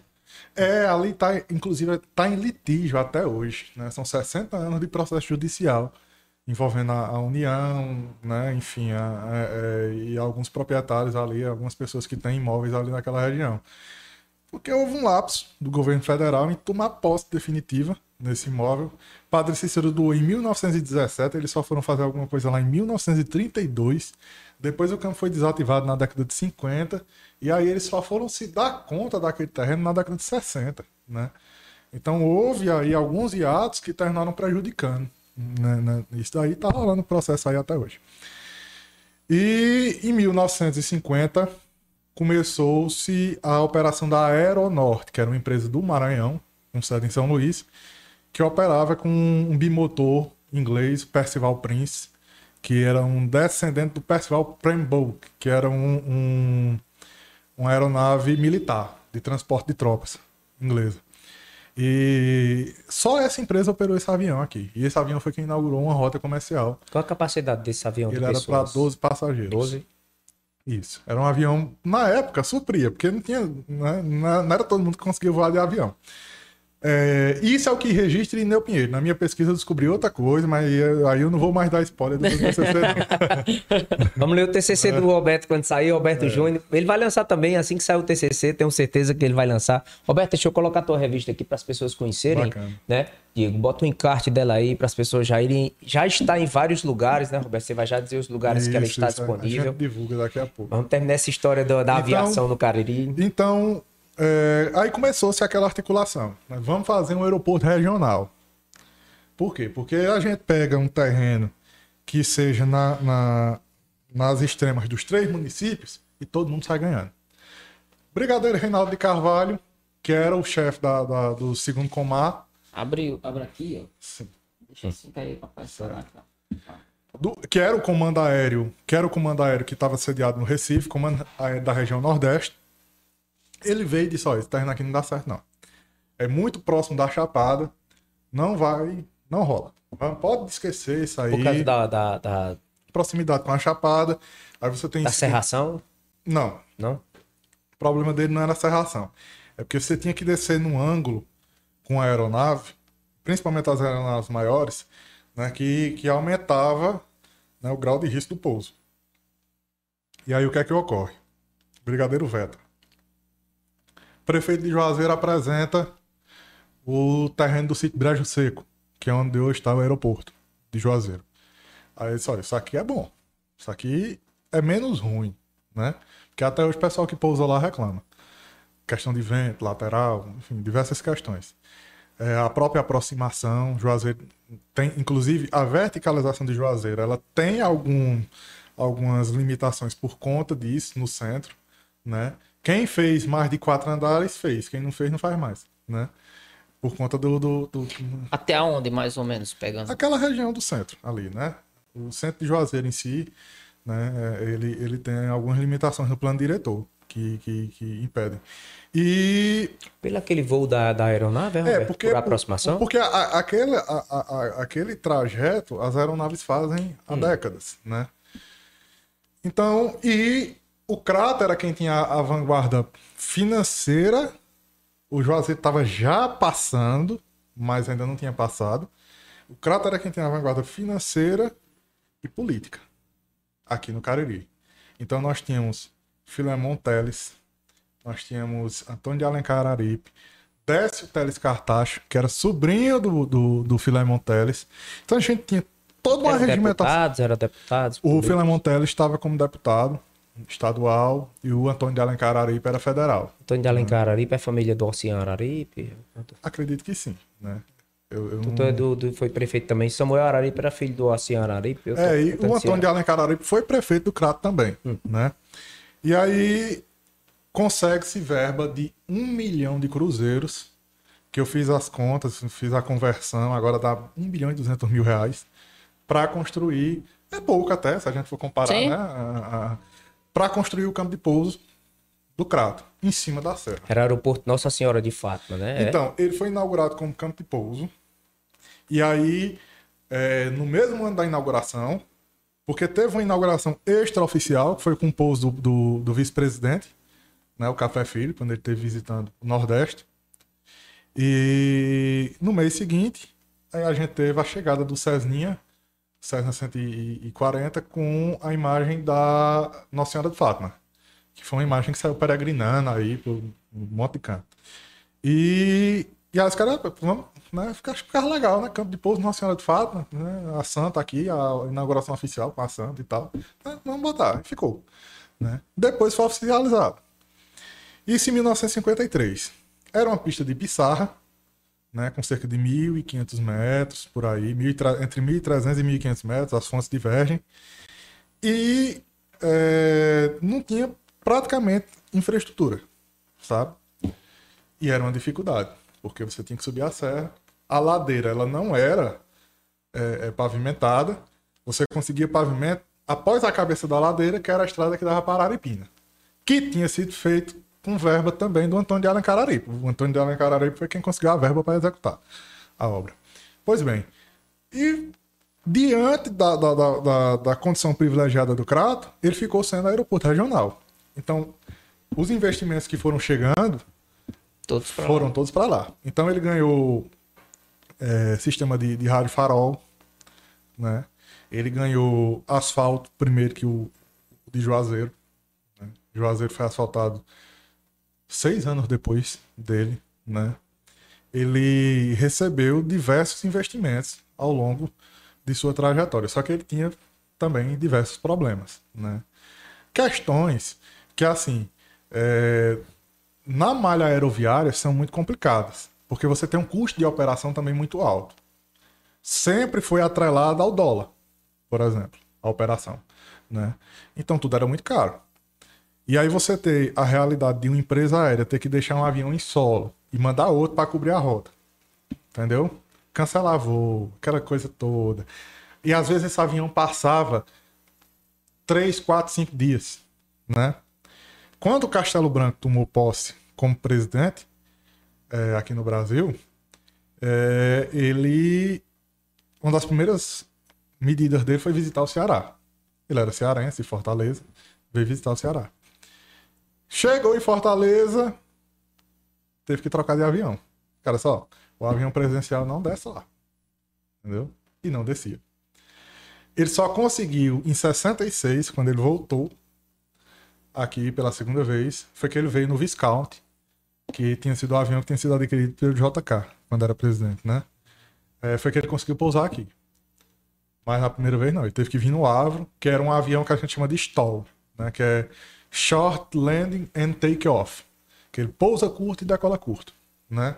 Ele não precisa de tanta pista, mas o Viscount não. O Qual a Viscount- média de uma, de uma pista para descer um, um avião, digamos, um pouco mais? Antigamente era o quê? 12 pessoas no máximo, 15 pessoas no Não, máximo? não. tamanho? O, o, o Viscount mesmo já tinha, se não me engano, eram 65 passageiros. Que ele suportava o presencial, não, porque o presencial tem né, a sala de reunião. No caso, a diferença seria mais na, na, na, na questão do tamanho da pista para pousar É, a e para decolar. a pista né? do aeroporto do Crato, quando ela recebeu o asfaltamento e a obra né, de, de intervenção nela, ela tinha 1.600 de comprimento e 20 de largura. Para a época, dava. Né? Só que isso impactou, por exemplo, na modernização de frota da Varig. A Varig ela introduziu o Avro em 1967 e depois ela quis introduzir o Boeing. Aí o Boeing nem pousava em Juazeiro, nem pousava no Crato. Só que quando ela introduziu o Boeing, aí o aeroporto do Grado já estava desativado, porque tem as questões climáticas, de acesso. Chovia, subia a serra, chovendo. Você não via nada, a pista era no barro, né? Ainda hoje é cheio de lombada, que vai afundando, né? Com o peso dos caminhões. Naquela época, inclusive, tinha um, um- uma- uma- um caminho d'água, né? Um- uma, uma pequena fonte que descia ali na- nas imediações do, do- do colégio agrícola. E os caminhões da época não tinham a tecnologia que tem hoje. Os caras tinham que parar, pegar água e jogar nos freios para terminar a descida da esfriar. serra. Né? Entendeu? Então eram particularidades que impactaram, né? Questões técnicas que impediram Uma esse, pista pro, esse pro, pro avanço. Boeing seria, é, é mais ou menos que tamanho? Nos padrões que a aeronáutica montou o projeto do atual aeroporto de Juazeiro, estava previsto 1.900 metros. 1.900 metros. E parece que é o que tem hoje lá, 1900, 1950. Agora homologado só tem 1.800. Enfim, eu, eu não estou com precisão desse dado agora. Sim. Mas é por aí. É porque é bom pra gente saber a, a diferença do, do, do que era, do que Sim, precisava, por que que não dava. Exato. Roberto, eu sempre, eu sempre pensei que, que o aeroporto aqui tinha fechado principalmente pela questão da umidade, da serração, né? Para quem não conhece. Eu, eu também Ele achei. eu fecha achei e a dificuldade visibilidade de, fica de, péssima. de, de pousar. E nós tivemos uma tragédia no Ceará, se eu não me engano, foi na década de 70 ou 80, que o, o Edson Queiroz, né, que morreu num, aci- 1982. morreu num acidente aéreo, né? É. Foi na Serra de Bat, foi uma serra que tem aqui no Foi a serra da. a Meruoca, né? Foi, é, Eu não- não alguma coisa assim. É, né? Naquela região do maciço. Né? Que aquele avião, é, é, aquele acidente é um acidente polêmico até hoje, né? Porque existe a possibilidade de que ele não, não caiu, ele foi derrubado. Né? O, o piloto cometeu suicídio e matou todo mundo. Né? Então tem essa, essa, essa possibilidade, é, é uma sugestão que os áudios da Caixa Preta deixaram. Né? Pra Muita gente. Rapaz, é história demais, Roberto. Eu, amo... eu vou lhe convidar para ver você vem outra vez. Eu falar em aviação, falando em Edson Queiroz, já tem essa história da Caixa Preta que eu já tô doido para escutar também. Tem na, no YouTube, quem quiser consulta aí. Eu, eu quero, eu é quero ver. da VASP. Mas tem que fazer, Roberto, um curso, né? Você vai avisando logo. Tem muita coisa boa lá no, no cariridasantigas.com.br, que é a página do Roberto. Tem os canais dele do YouTube, que são acervos. Tem a revista, né? Que a gente vai falar agora. É, Roberto tá na edição número 2. A revista tá bem fresquinha. Tá nos melhores lugares aí do Cariri que você pode adquirir. Roberto, fala um pouco da revista antes pra gente continuar esse assunto. Sim, sim. É, a revista, a gente está na segunda edição, né? É, teve uma demanda muito grande pela primeira, eu mandei imprimir mais 500. Aí o custo de impressão ficou um pouco mais alto. Ela só está disponível para compra direta com a gente, né? Então você tem interesse de adquirir o número 1, um, o número 2, entre em contato, manda um e-mail, ou então manda um WhatsApp e a gente providencia a entrega no endereço que você indicar. É, E até para fora também, né? Já tem revista em Paris, já tem revista, né? Já, já, já tá rodando aí. E Do cara ir pro mundo, minha gente. É o que eu sempre digo, tá vendo? então é, a, a, a revista também está exposta à venda em Juazeiro, atualmente em dois pontos, que é o Refúgio Café e Bar e a Papelaria Sobreira, na Rua São Francisco. Locais bem centrais, bem fácil da galera achar. É, o valor é tabelado de 5 reais, você comprando com a gente ou comprando no ponto de venda, é o mesmo preço. E aqui no Crato a gente tá com o nosso amigo Moacir, lá na, na Mestre Negro, uma cafetaria muito bacana. E na Moacir- banca do. Você vai estar aqui também com a gente. Ali tem Moacir, é, história. Moacir é, é muito, muito massa, uma figura que eu gosto muito. E tem também lá na banca do Roberto, né, que é no calçadão, ali pertinho da, da extinta Primavera. Né, a Não, não fale não. Eu...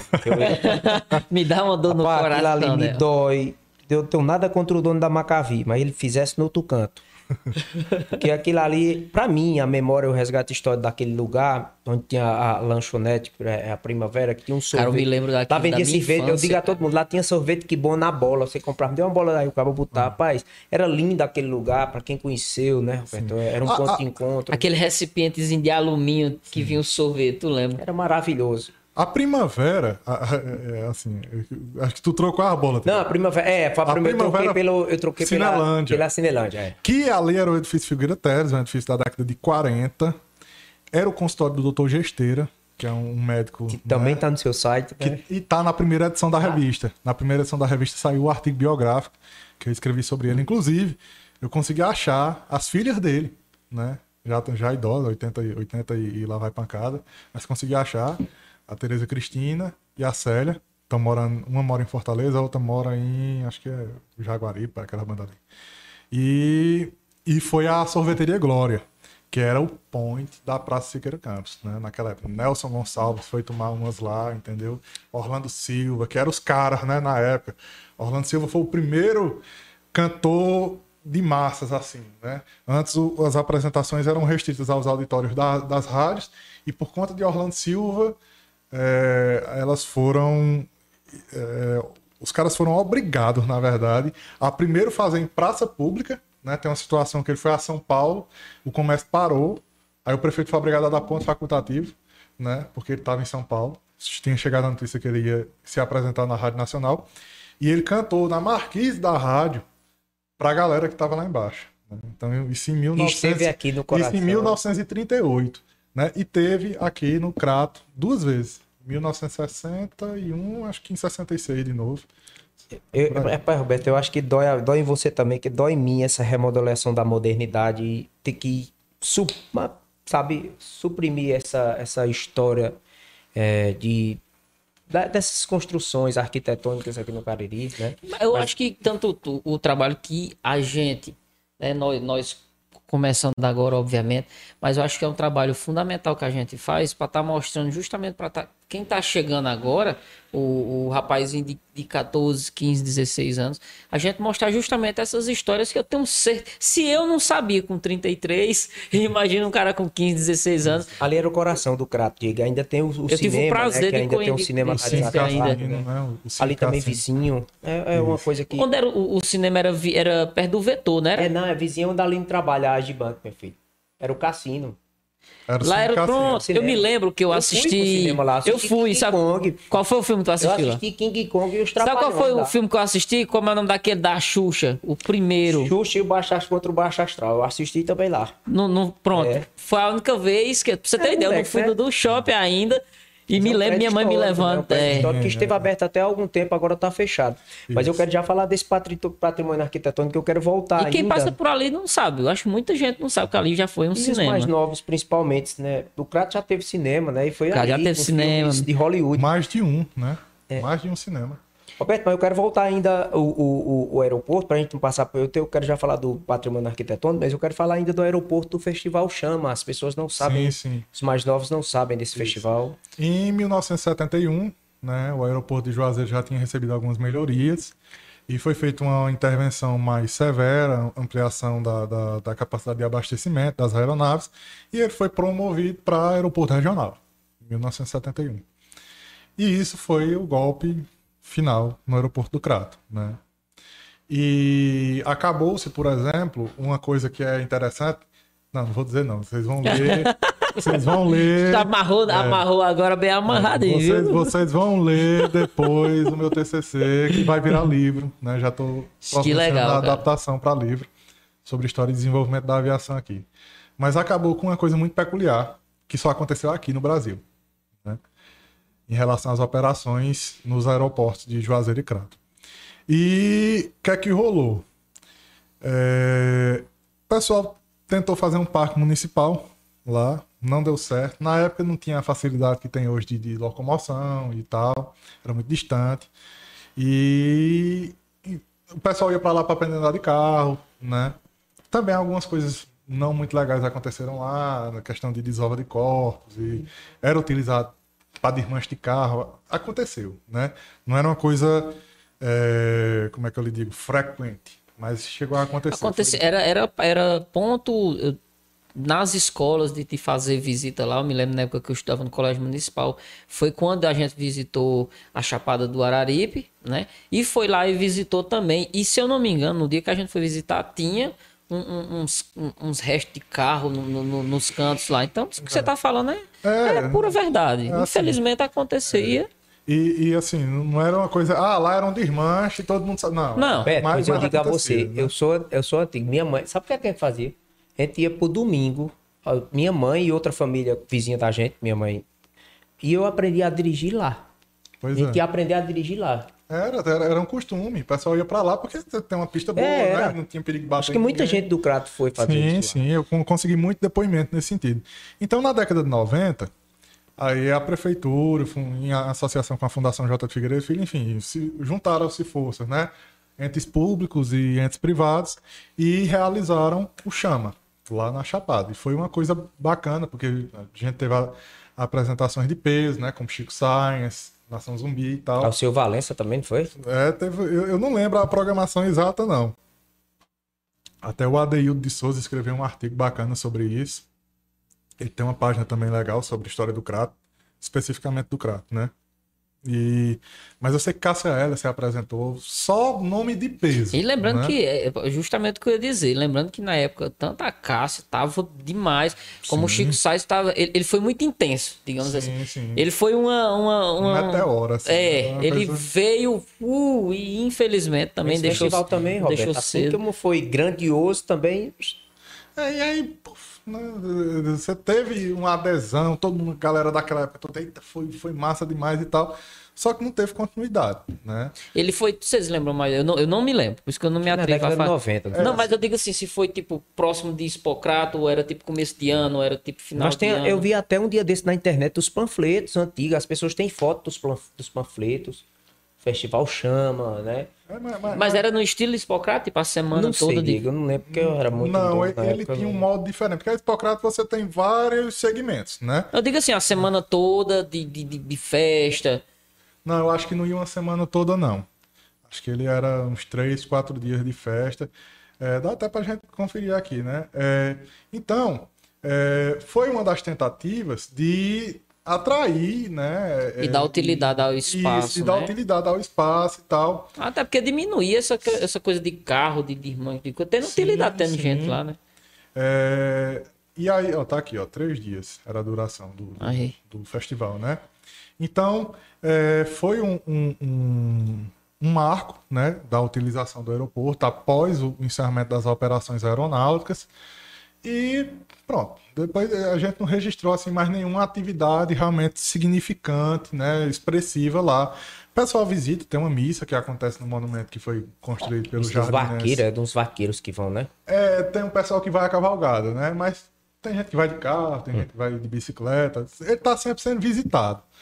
Mas aí eu acredito assim que, que pela mata nativa no entorno, pelo fato de, de que não necessitaria, por exemplo, da implantação de infraestrutura que fosse impactar ainda mais né, na, na, na, na flona, é, talvez pudesse virar uma estação de camping né, municipal lá, acho que seria bacana. Eu acho entendeu? uma, é é uma ideia muito É. boa. Porque é assim, ideia um muito dos boa. problemas que a gente tem hoje, né? Eu digo porque eu tenho amigos que já vivenciaram essa situação, você sai para fazer um camping, você não tem uma área controlada, digamos assim, né?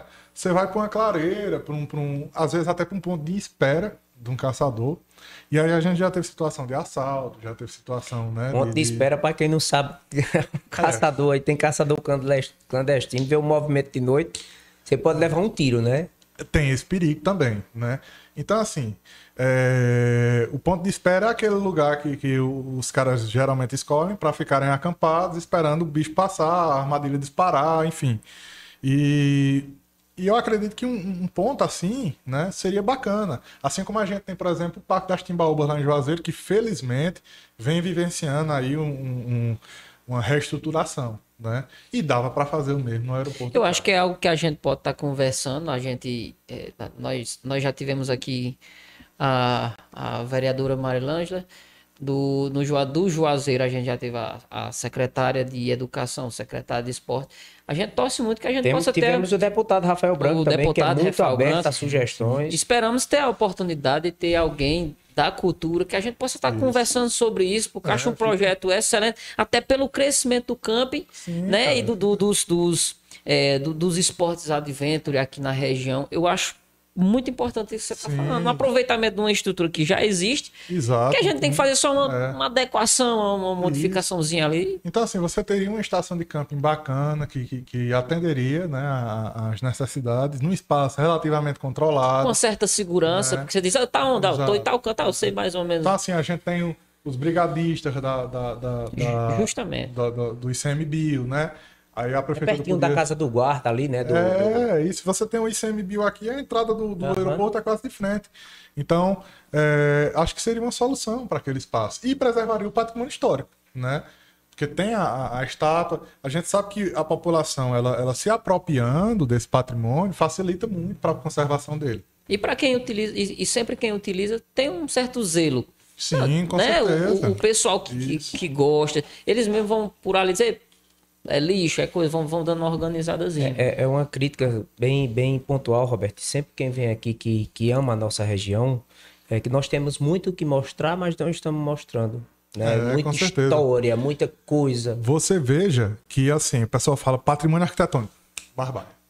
Né? Lembra logo de Barbalha. Barbalha não tem uma matéria ainda na minha revista. Né? Esse casarão da capa é de Santana do Cariri, o outro é de Missão Velha. Por quê? Eu prefiro sair fora do eixo. Eu prefiro que as pessoas saibam as potencialidades que essas outras cidades têm. Que não mostraram ainda. Sim, você vai para Santana, você tem o casarão do Coronel Felinto, onde funciona a Secretaria de Cultura, fantástico. Você tem a Igreja Matriz, que tem um relógio é, é, alemão, né, de mil, que foi instalado lá em 1912. Então, assim, você tem um- um- um- uma série de atrativos. Você tem o Vale do Buriti, que é um, atra- um atrativo natural, né? E eu acho que está na, na hora de, de- de- valorizar mais isso. O governo do estado já faz a parte dele, né? A Secretaria de Cultura tem feito ações pontuais, Secretaria de Turismo, mas eu acredito, Tibério, que a- a- o fortalecimento dos serviços municipais é muito importante. Por quê? Porque a gente vai ter o empoderamento de questões que podem ser consideradas domésticas, né? Então, assim, muitas vezes eu tenho um patrimônio cultural na, na, na cidade que não tem representatividade suficiente para ser tombado pelo IFAM ou pelo governo do estado, mas tem representatividade para a cidade. Se eu tenho uma secretaria de cultura que tem uma legislação patrimonial, que tem uma autonomia para trabalhar, que tem uma equipe técnica, os caras vão lá e fazem. E está protegido, né? Eu Isso é acho, muito eu acho muito interessante, Roberto, essa tua opinião. Eu já vejo essa iniciativa em termos de equipamentos que estão sendo instalados aqui na região do Cariri. Nós teremos em breve inaugurado o teleférico do Horto, já foi aprovado, né? Do Barbalha também. Barbalha vai ser agora já. Pois né? é, já vai ser inaugurado. Nós temos o equipamento ali onde é o Manuel de Abreu, que é um centro de cultura, mas eu acho que ainda é aquém da potencialidade muito. a- é, é, é, o Alamo estava falando aqui que nós temos fósseis, mas não estamos. A população não sabe, não vê. E gera Cadê esses- renda, E cara. gera, Pois renda. gera A gente já falou renda. muito sobre isso. É um produto que você vai e vende e volta, vende e é, volta. porque vende e você, volta. você, você pega, você abre uma rota turística em Santana do Cariri, por exemplo. O setor de serviço todo se movimenta. Se movimenta o setor de transporte, cria um setor de turismo. Lá já tem, mas você fortalece, né? Você chega lá na cidade, fortalece hospedagem, fortalece gastronomia, fortalece tudo. Tem, eu visitei Lençóis, na Bahia. É uma cidade que ela foi praticamente abandonada no final do período áureo da extração de, de- de diamantes e outros, né, é, enfim, atrativos minerais. E ela foi redescoberta pela questão do patrimônio arquitetônico. Aí descobriram também o patrimônio natural. É lindo Né? E aí o que é que acontece? Você vai para Lençóis, Lençóis na época das férias é assim, cara. Entendeu? E tá tudo tombado lá, até as ruas de Lençóis, as do centro que nem hotel grande tem estrutura, esses hotéis chiques, porque é né, proibido fazer, porque Entendeu? eles têm uma E limitação. tá tudo funcionando. Isso é a prova, principalmente, que a gente não precisa derrubar um prédio antigo para as coisas continuarem funcionando. Agora, o que, é que o, o que é que o poder público precisa fazer também? Né? É fomentar. A gente teve, alguns anos atrás, o Pacto Cidades Históricas. Foi um programa importante do governo federal, que precisa voltar. Né? A gente tem as ações do IFAM, o IFAM está sempre trabalhando, é, mas eu acredito que assim uma verba massiva nesse sentido, né? Se a gente for levar em conta a arrecadação do governo federal, né? É, obviamente que tem a dívida galopante aí que está sendo paga os juros há trocentos uhum. anos, né? Juros sobre juros. Juros sobre juros sobre juros. Você vê, você já pagou a conta três dívida, vezes e não né? terminou, não chega, você não terminou o juro ainda, você ainda vai entrar na conta, né? E, e aí o que é que acontece? É, o Brasil, ele, ele, ele, a nível federal, a gente precisa de um investimento ainda maior nesse sentido, né? E o, o, incêndio da Cinemateca está com prova disso, né? Óbvio, o incêndio pode acontecer em qualquer lugar, mas a gente sabe como as instituições culturais, né, elas ficam assim, vamos fazer o orçamento do esporte, vamos fazer o orçamento da infraestrutura, o orçamento da saúde, da educação. Sobrou quanto? Sobrou sei lá, 50 bilhões. Manda dois para a pasta da cultura, que nem tem mais o, o, ministério, né? É uma secretaria. E, e o restante paga a dívida. Né? Mas, paga, o, paga, mas o coração do Brasil pagou caro. Nós tivemos o Museu Nacional que teve Sim. uma perda é, irreparável. É um, sinal, é um sinal amarelo com relação às outras coisas que podem acontecer. Mas eu acho que é como, como o, o Rafael falou aqui, quando, quando essa, essa necessidade da população, quando a população tem essa, essa, essa necessidade desse, de, de uma estrutura ou de um órgão, com, falando com relação ao turismo, por exemplo, quem era Varginha antes de um ET chegar lá para fazer uma ligação interurbana? Não era nada. Hoje tem ponto, é, ponto de espera de ônibus, é um. É um é uma navezinha. A prefeitura, o prédio da prefeitura é em formato de nave espacial. eu, acho que isso, eu acho que a gente tem muito mais. Usou muito. Sim, né, isso eu tô dando um exemplo. Eu Se gosto... o cara pegou uma cidade que, que, teoricamente, assim, nacionalmente não era tão conhecida e consegui, transformou quem conseguiu Então, assim, a primeira coisa que eu acho muito importante, assim, fugindo especificamente da questão do patrimônio histórico, né? É, mas indo, e aí é uma herança também histórica, né? é, é essa questão do envolvimento da população na política. Né? Porque assim, a gente, até a 1930, por exemplo, nós tínhamos o, o, as eleições a bico de pena. Em 1930 até 1934 nós não tivemos foi eleição nenhuma, porque Vargas assume por meio de um golpe, golpe né? né? A, a, chamada Revolução de 3 de Outubro, e só foi ter eleição em 1934 indireta, né? Depois ele dá outro golpe em 1937. É o país aí, do golpe aqui. Inicia o Estado Novo, aí ele leva outro golpe em 1945 e sai do poder. Aí é feita uma eleição indireta de novo, aí assume o Dutra, que vai até 1950. Aí Vargas volta. Aí se suicida, assume Café Filho. Enfim, nós temos uma democracia tão frágil. Estamos né? é, caminhando e, e, nessa e, infelizmente, né? acostumaram o nosso povo a ser conduzido Justo. e é muito importante que a, o pessoal se empodere, né? Hoje a gente tem um acesso tão bom à informação, né? É, obviamente, como eu disse, os, indicadores sociais do Brasil eles sempre podem melhorar, né? Mas hoje a gente já tem um, um acesso maior à rede, né? A, a, enfim. Você o... fala sobre a participação ativa da população naquilo que representa Isso. ela, então, até para assim... formar um turismo de conteúdo, o que eu acho que é interessante, né? Sim, sim, cara, porque assim, como é que você vai problematizar, né? a, a gestão da política de preços dos combustíveis no Brasil se você não entende né, sobre o Pacto Federativo, sobre como é que funcionam os impostos estaduais, municipais e federais, né? Sobre como é que funciona a política de preço da Petrobras. É estudar a Constituição. Não, e você não precisa ser um ativista, sair de bandeira isso, correndo cara. no meio da rua para isso, não. Você, sabendo é. o básico para que você não seja. É por isso que é tão importante, né? Assim, que, que fosse incluído no, no, no, no currículo das nossas escolas desde cedo noções básicas de economia, noções básicas de, de enfim, para que a gente entenda. É, para que a gente entenda por que uma decisão do presidente americano afeta no preço do, do arroz, afeta no preço do, do, trigo, do pão que a gente come. Né? Isso é muito importante. E aí depois vai para a questão do patrimônio. Né? A gente teve uma, uma, uma urgência no Brasil, chegava um governo JK, 50 anos em 5, né? Cara, vou fazer, vou, o Brasil vai se desenvolver 50 anos em 5. Enfim, um imediatismo, cada gestão que entra quer mudar uma Quer deixar a coisa, sua marca, quer né? deixar a sua marca, né? Então, é, o antigo, ele virou muito descartável, né? Talvez se a gente tivesse a noção do que é que representa uma arquitetura, uma metodologia construtiva, o povo mesmo, a massa, co- cobraria dos governantes a manutenção desse. Eu, de- desse deixa, eu, deixa eu pontuar uma coisa. É, eu tava, como eu te falei, eu tava assistindo, assisti muitos dos, dos documentários que tem lá. E, e- e eu faço fazendo uma reflexão. É tão difícil o povo pensar na estrutura da sociedade quando ela tá com fome.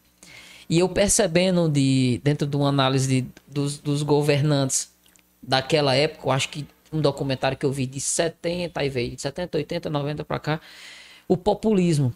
Cara, as promessas, se você for olhar e dizer, ah, que foi foi na eleição passada, é a mesma coisa. Quero ver o povo sem fome, quero ver todo mundo empregado, saúde pra todos. E aquela coisa da E olha- continuidade de gestão, que não existe praticamente, né? Entendeu? Porque assim, a gente tem que entender que política pública não é uma coisa que acaba quando você tem eleição, né? Então, assim, se eu implementei um, um sistema único de saúde, que por mais defeitos que tenha, é uma conquista muito grande, né? Que, que ele merece ser aperfeiçoado e não extinto. A gente vê, por exemplo, o que é que rola nos Estados Unidos, né? O cartel dos bancos do- do- do- dos planos de saúde, etc e tal, uma coisa muito complicada. Então, é, nós temos todo, todo, todo esse rol de conquistas que a gente já tem e que... É, É daqui pra frente, né? E que tem que ser continuado, né? Então não é assim, Tem ah, os planos plurianuais, né? isso, então, então eu vou entrar, por mais que exista, ah, ah, o orçamento foi votado e o presidente que assumiu só pode modificar esse orçamento a partir né, de tal período do mandato dele, beleza. Mas e as outras coisas, né? Então assim, é, ah, eu não tenho como botar em lei isso, mas nós enquanto eleitores temos como cobrar, né? Nós enquanto eleitores temos como cobrar. Não é preciso destruir o que os outros construíram para fazer uma De coisa modo- E a, e a demanda faz, e a demanda traz a mudança. Foi o que Rafael falou. Tem, tem uma demanda, tem uma necessidade, pois vamos, É vamos todo no mundo Brasil o manda quer, cá. o povo quer morrer, quer ficar virar nome A, de Mari, rua, a Maria né? Ângela é, é resultado disso, de uma demanda que existia, uma necessidade, um buraco dentro da sociedade, que encontrou nela uma representatividade e ela tá aí hoje. Pois é, e a Eu outra, acho que é isso, E a cara. outra coisa, sabe o que, é que eu acho interessante? É o seguinte. Você citou a a Maria Ângela, lá em Juazeiro tem a Jaqueline Gouveia. Eu já vi muito comentário. Essas mulheres trabalham incansavelmente. né? Admiro muito a causa Ela deu animal. vida dela, mano. Sim. Então, gente comentando aí, ó. Tá cuidando dos cachorros, aí pra, pra se eleger. Entendeu? Muitas vezes o cara tem uma década. Eu não tenho a liberdade, eu não tenho a liberdade entendeu? de falar o valor que ela me disse que deve de exame, de ração. Eu não posso falar porque ela não me deu gente direito a isso, mas as dívidas são astronômicas. não, não, não queiram. Sabe? A gente vê pelas vaquinhas que eles fazem. Que você Não pega. queira. É. Você você vê, no mês o cara divulga, sei lá, seis, sete vaquinhas de animais e as contas são 2 mil, 3 mil, 4 mil. Se você for juntar o daquele mês com o que ficou do outro, entendeu? Daí o, o, o- espectador já tem uma noção. Exame, né? castração, consulta. Então parece que, a- que aqui é proibido você, você defender uma causa, né? E você lutar por ela. Você tem que se sacrificar por ela, é diferente. Né? Então, se o cara é da causa animal e ele se elege para implementar políticas, olha, é um oportunista. Entendeu? Rapaz, isso é uma visão muito tacanha. Eu entendeu? acho, Roberto, Eu acho que é assim. Concordo. Se você se abstrai do, do- do- da política, ah, não, não é necessário você concorrer à carga eletiva. Mas se você se abstrai, é aquele, aquele ditado. Se os bons se ausentam, os maus tomam de conta. tem, um, tem um espaço. Exatamente. Tem um espaço. Alguém vai E ocupar. quem Alguém muito, vai e quem ocupar, muito critica, né? às vezes, Roberto, o que, que existem realizadores, né? Pessoas que fazem, e quem critica, às vezes, não faz nada. Exato. Tá só É criticando. muito né? complicado, né? Roberto, Terceirizar a responsabilidade, terceirizar a educação, tudo, tudo, tudo isso acontece. Ó, por incrível que pareça, nós já estamos chegando perto de uma hora e quarenta de podcast, na conversa boa. Conversa. Eu tenho mais duas. Roberto, assim, a gente está falando sobre esse patrimônio histórico caririense, né, arquitetônico. Eu gostaria que você analisasse, assim, mais é, recentemente, a política de preservação desse patrimônio. Como é que ela é feita aqui no Cariri, em diversas cidades? Como é que você percebe essa política? Muito frágil. Muito frágil.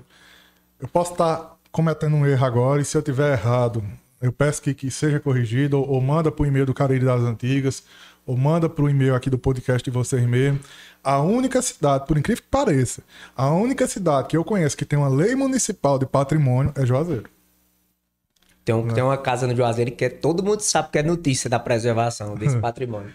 Que é na esquina da, da Praça Padre Cícero, né? Tem, Sim, aquela é é uma polêmica danada. O Palacete dos Viana, né? Então, assim, Juazeiro tem desde 1996 uma lei de proteção que, inclusive, está sendo modernizada. De 96? É, que está sendo modernizada. Juazeiro tem 31 bens materiais tombados, né? Além do Palacete dos Viana, Roberto, qual, qual O outro? Palacete dos Viana foi, foi tombado em 2019, né? Mas a gente tem o Solar dos Bezerros de Menezes, a Farmácia dos Pobres. Manda, depois pega uma copiazinha A dele. farmácia dos pobres, o prédio é belíssimo. Manda pra nós uma copiazinha, A farmácia dos pobres é belíssima. A estrutura de madeira que tem dentro, né? Isso ainda Sim. tem bem preservado. Aí eu te pergunto, quantos prédios tombados Barbalha tem? Quatro. Pelo governo do estado. Pelo governo do estado, a prefeitura não tem um plano. Existiu no passado um programa do governo do estado de inventário e o governo do estado deixou indicativo. Olha, a gente acha que esses prédios aqui têm que ser tombados. Tá aqui o material. Desde conta do resto, não foi feito. Há muitos anos atrás, né? Então, assim, o prefeito Guilherme assumiu recentemente, né? O mandato está organizando a casa ainda, mas é uma demanda que ele pode abraçar, assim como o doutor Lourim, lá em Missão Velha. Enfim, como eu disse, a questão de uma legislação municipal ela é importante para você resolver questões domésticas. Entendeu? E nada impede que a Secretaria de Cultura, que estruture sua diretoria de patrimônio, possa trabalhar em, trabalhar em cooperação com o IFAM, com a Secretaria. Roberto, esse tombamento acontece e, é nacionalmente, a, é elaborado, é, é tombado sempre pelo IFAM ou pelo Não, município? é não, um não. órgão municipal O município também? ele tem o poder de Tem o tombar, poder também? Né? Agora, assim, por exemplo, a lei atual de Juazeiro, ela permite que seja tombado via decreto. Decreto, a gente sabe que o decreto ele tem suas limitações jurídicas. Então, o prefeito Gleidson saiu, tombou cinco prédios. Eu entrei, vou lá e posso destombar. Como já aconteceu antes, né? Então, é por isso que é necessária essa modernização jurídica, o estabelecimento de conselhos. Eles pensam né, sempre em perpetuar o poder, mas esquecem de perpetuar a cultura, né? É Engraçado, E um né? prédio conta tanta história. Aqui no Crato tem algum prédio Aqui no tombado, Crato tem? Prédio tombado no Tem a casa Crato, Dona Bárbara que hoje a Cefaz, né? que não que- existe mais, né? Que é, o. é- é- Eu recebi uma relação no governo do estado recentemente. A casa do Padre a casa, de, a casa de Câmara e Cadeia do Crato, ela é tombada, assim como a casa de Câmara e Cadeia de Barbalha. Também A casa é. de Câmara de Cadeia é a, É onde hoje tem um museu, a né? cadeia municipal. Que era. Isso, Ela e a é. Câmara, disse que era uma Câmara também É porque funcionava, né? Foi? é porque funcionava assim. Ele é um prédio do século XIX, né? Então você tinha a Câmara em cima, que aí você tinha as atividades judiciárias, né? E você tinha embaixo as atividades penitenciárias. Então a galera ficava presa no térreo, né? Tinha as Foi celas. Martiniano foi lá e libertou, não foi? Teve...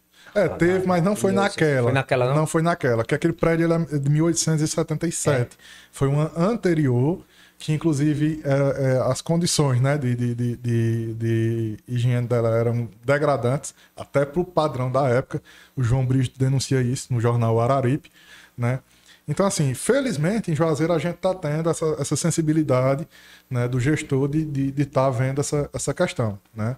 E é importante que sirva de exemplo para as outras cidades daqui da região e principalmente que elas trabalhem em, co- em cooperação, sabe? Eu, eu acho, Roberto, que não doeu só em mim a, a Cinelândia ter sido.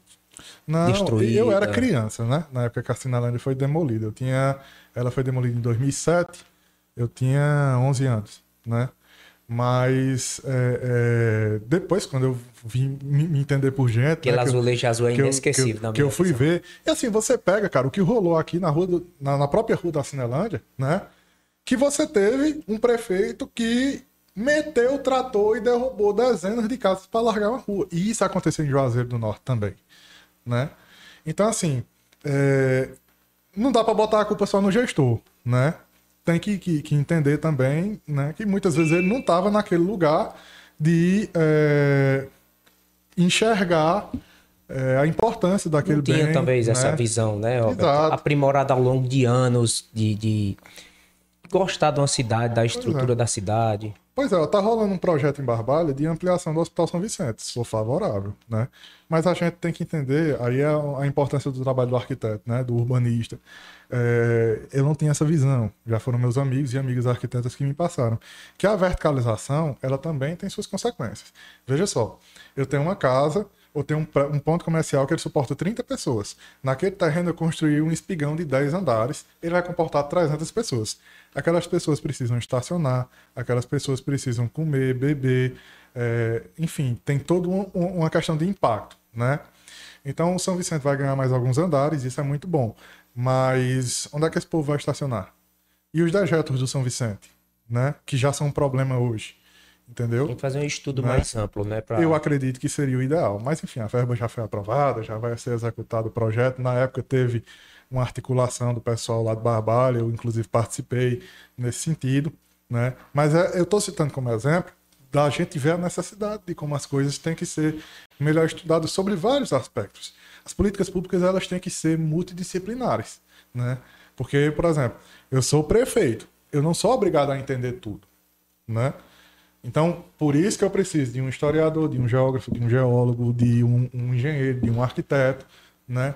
É a necessidade da gente ter no serviço público cada vez mais técnicos, né? Com certeza. Ô, ô, Roberto, a gente já tá encaminhando para a parte final. Tô lhe avisando aqui que o pessoal já tá falando comigo, perguntando como é que faz a assinatura da revista. Já querem comprar a primeira e a segunda edição, né?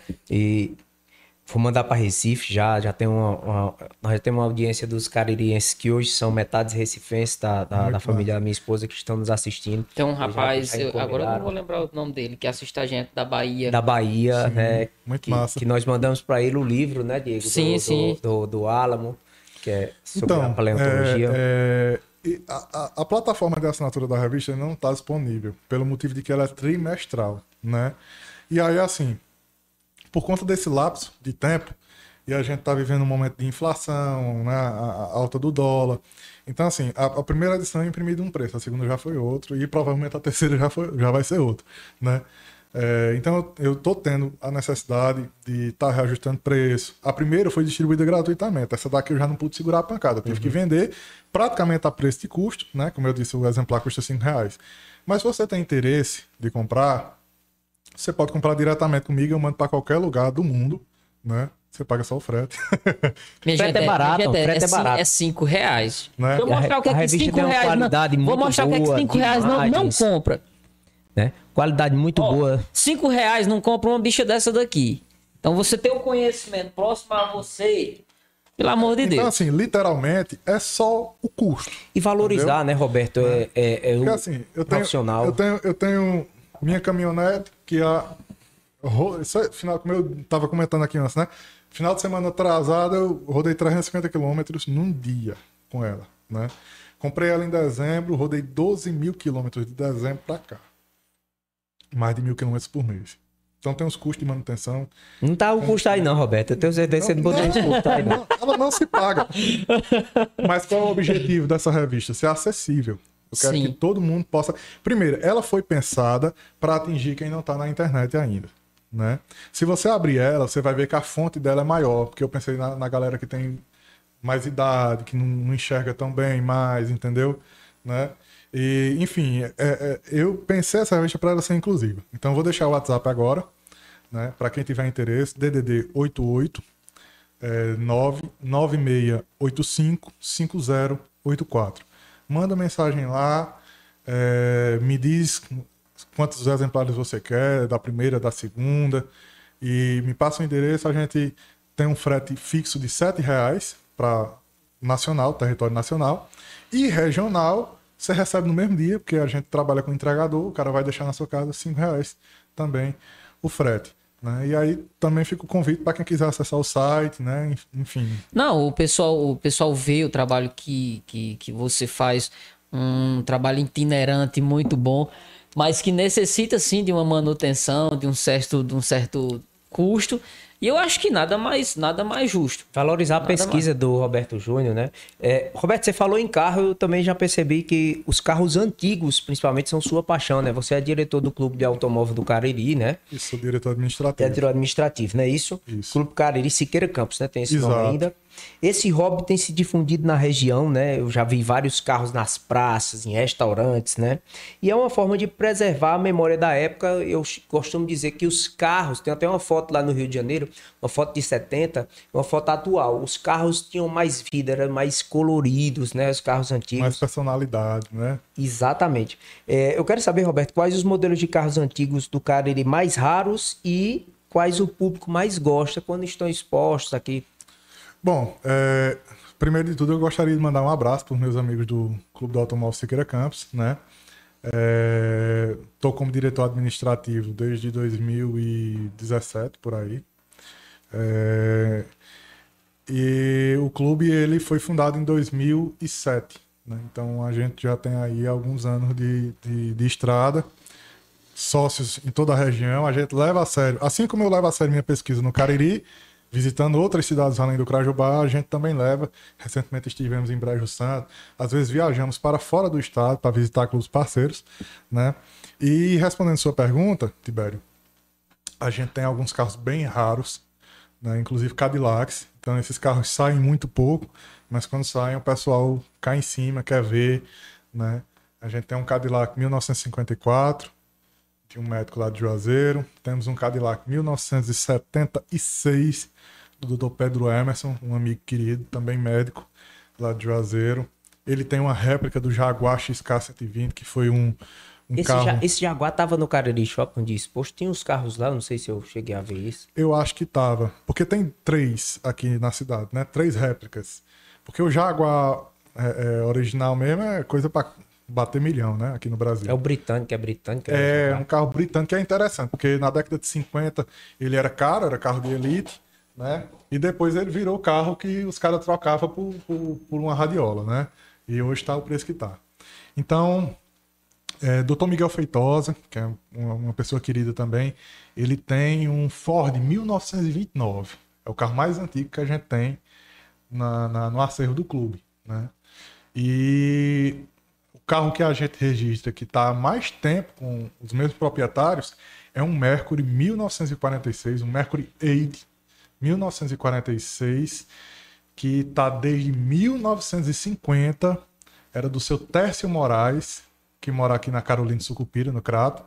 Do, seu Tércio faleceu, nos deixou em, 19 em 2018.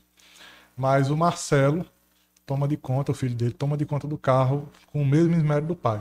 né? Então esse carro já transportou o presidente da República, Miss Brasil, é, participou do desfile cívico aqui na, na, na- na cidade e está muito bem conservado. Inclusive tem um vídeo recente no meu canal que eu gravei há alguns anos, né, registrando esse carro em funcionamento.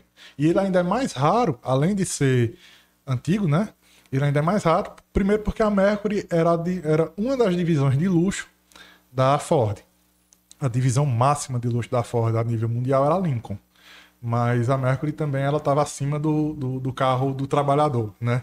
E ele ainda é conversível, entendeu? Então isso era... É um, é um bem grandão, que eu acho que eu só vi uma vez passando. Ele não é tão grande, não. Não, né? Ele não, é Não. tão grande, não, mas ele é um azul bem vivo e a capota dele é preta. né? O pessoal sempre vê e, ele tem cromado em todo canto. É uma coisa linda o carro, um espetáculo. né? Então, é, é, eu fui mecânico na minha adolescência. né? Meu pai é mecânico. E a minha relação com os carros vem de muito tempo. É Tanto que eu troquei um Palio 2014, né? Com, com todos a- a- a- os predicados de, de um carro moderno por uma F1000 1995. né, Ô, que é de coragem. Mão de obra não dá, não. Ou não. Não, não, assim, questão Botou de... MWM. É porque Motor tem um cabaco lá que diz que tem um Fusca, eu não vou dizer quem é. Eu tenho. Meu Mas eu nunca vi esse cabo apertar nenhum parafuso. Deve, deve estar lá, coberto, cheio Eu de tenho. poeira. Aí- Aprendi a dirigir no Fusca no aeroporto. Sim. Rapaz. Que É, com- tá guardadinho, não vê Cara, por incrível que pareça... Bota esse bicho pra assim, fora, rapaz. Vamos um carro dar uma desse- voltinha nele, dar umas rabiadas, ver se ainda Um carro tá bom. desse porte, né? E aí fica aí a, a, a colocação pra galera que, que, que curte carro antigo, mas tem medo. A gente tem alguns carros antigos que ainda são muito fáceis de manter. A F1000 é um carro desse, né? Ele é um carro que você acha peça em qualquer esquina. É justamente É. a preocupação que eu penso com relação a carro antigo, é justamente a questão de manutenção. Existem carros que a manutenção é astronômica, porque você não acha mais peça. Você não acha mais Quando peça. você acha, é um fabricante que ele faz em, em pequena tiragem, então o custo de produção é mais alto, consequentemente o preço também Não vai tem ser mais PVA, alto. não. Tá, tá, Não, não quando tem PVA. eu- eu conheço casos também que o cara não encontra a peça, aí Você manda ainda tem fazer de CF1000? fibra. Tem, tá aqui fora. Manda fa... eu, vamos já tirar uma foto. Aí manda você, aí o cara não encontra a peça, ou a peça é muito cara, ele manda fazer de fibra, porque eu já vi o cara fazer isso. Manda fazer de fibra, aí taca massa e, e- e Diga que você foi mecânico também. foi, foi, mas não foi eu que fiz não, mas eu já, mas eu já via, via muito isso acontecer. É, teve um, um, tem um corcel, eu não vou lembrar o nome do professor agora, daqui do Crato, que a gente fez lá na, na oficina do meu E pai. qual era o carro? Ele é um corcel quase alaranjado, cara. É de seu um Miguel, vermelho não é de seu me- Miguel, me- não. eu é- Ele é bem branquinho, um professor, um senhor bem Não, branquinho. é- se- não, se ele for pro... Corcel 1. Se for. Se, não, então não é isso, não. Ele tem um Corcel 2. Seu Miguel, esposo de Dona Jordane de Lacerda. Que é a, Sim. Ele É, tem um. Aqui o- do Crato. Corcel. Cara, ali eu fiz, ali foi eu que. Foi a gente que fez a funilaria tudo. Ali eu fiz com muito gosto, que ele chegava e dizia, olha, rapaz, aqui é. É minha especial, bonequinha, né? rapaz, aqui ajeita. Aí a gente- ele passou tanto, tanto gostar que você se apropria daquilo é, também. essa questão da manutenção, assim, eu tenho a- a- o privilégio de, de entender né, um pouco sobre carro. Então, é, eu estava precisando de sair de um carro pequeno, que era o Palio, para um carro maior que enfrentasse as quebradas que eu ando, né? Vi- visitando casarões como esse, né? Que, que alguns são de difícil acesso. E eu precisava de um carro alto, né? E que tivesse também, se não tivesse o 4x4, que ela não é 4x4, a minha F1000, mas tivesse pelo menos a tração positiva, né? Que é um sistema de, de tração que ele bloqueia a roda que está girando livre e joga a força toda para a outra roda que está com tração. Então, é, fui pesquisar e esse carro caiu assim, de paraquedas né? na, na, na, na minha vida. E, e, cara, questão de suspensão, é, enfim, vários detalhes é muito mais em conta do que eu pago. E outra coisa, zero eletrônica, entendeu? Zero eletrônica. Não tem esse negócio de você estar no meio do nada e um sensor queimar e você ficar no prego, como acontece com um carro que tem injeção eletrônica. Não. Esse carro meu, se eu tirar a bateria dela e botar ela num- numa descida boa e quando o alternador começar a gerar, Pega. entendeu? A bomba de gasolina de, de diesel já liga e ela vai embora até eu chegar em casa. É igual prédio de carro velho. Prédio de carro velho é só esfriar a bobina. Né?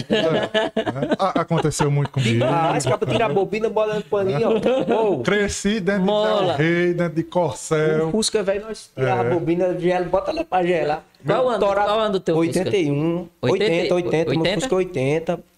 Foi só- proprietário único. Meu pai comprou e... Teve um cabo É que deu, ainda deu uma, uma, batida Foi, nela, foi. Foi a aventura adolescente, mas já passou, viu? Agora você tem que ter consciência de uma coisa. O carro, ele baixa de preço. Mas a manutenção, não. Então, se era um carro que tinha uma manutenção cara quando era novo, não se engane, não. Ou ela aumentou de preço ou tá do mesmo jeito hoje em dia. Né? Tem muita gente que tá aprendendo na P aí com a Land Rover com 10 anos de uso, Demais, 8 anos Diz de que tem que uso. desmanchar Rapaz. tudo, né? É. Pra tirar a parte de Rapaz, tem umas, umas manutenções que você vai fazer na Land Rover, você tem que arrancar a carroceria fora. Alguns modelos, né? Aí, meu amigo, Eu já eu tenho, tenho, tenho amigos que são. a é, não tenho, uma- eu tenho amigos que são mecânicos que eles falam assim: o, o motor tem, tem um- uns Honda que vem também, que é tão compacto, tão apertadinho que pra você Não às vezes pra- fazer uma verificação na coisa, você tem que desmontar o bicho todinho. Aquele outro. Aí já, Volkswagen saiu, saiu de linha, né? Agora que é bem saiu agora. o motor. se eu não né? me engano, o Honda Fit também, ele, ele é todo compacto, todo apertadinho. É, porque não- Você abre, parece uma caixinha. Pra... Então, então assim, é... esses dias um colega meu me falou. Rapaz, eu vi ali um anúncio de uma Mercedes 1975 linda. O cara tá pedindo 30 mil. Digo, Vai, papai. Não tem nada mais caro que uma Mercedes barata, do que um Alfa Romeo barato, do que uma BMW Acaba tá barata, se livrando, né? né?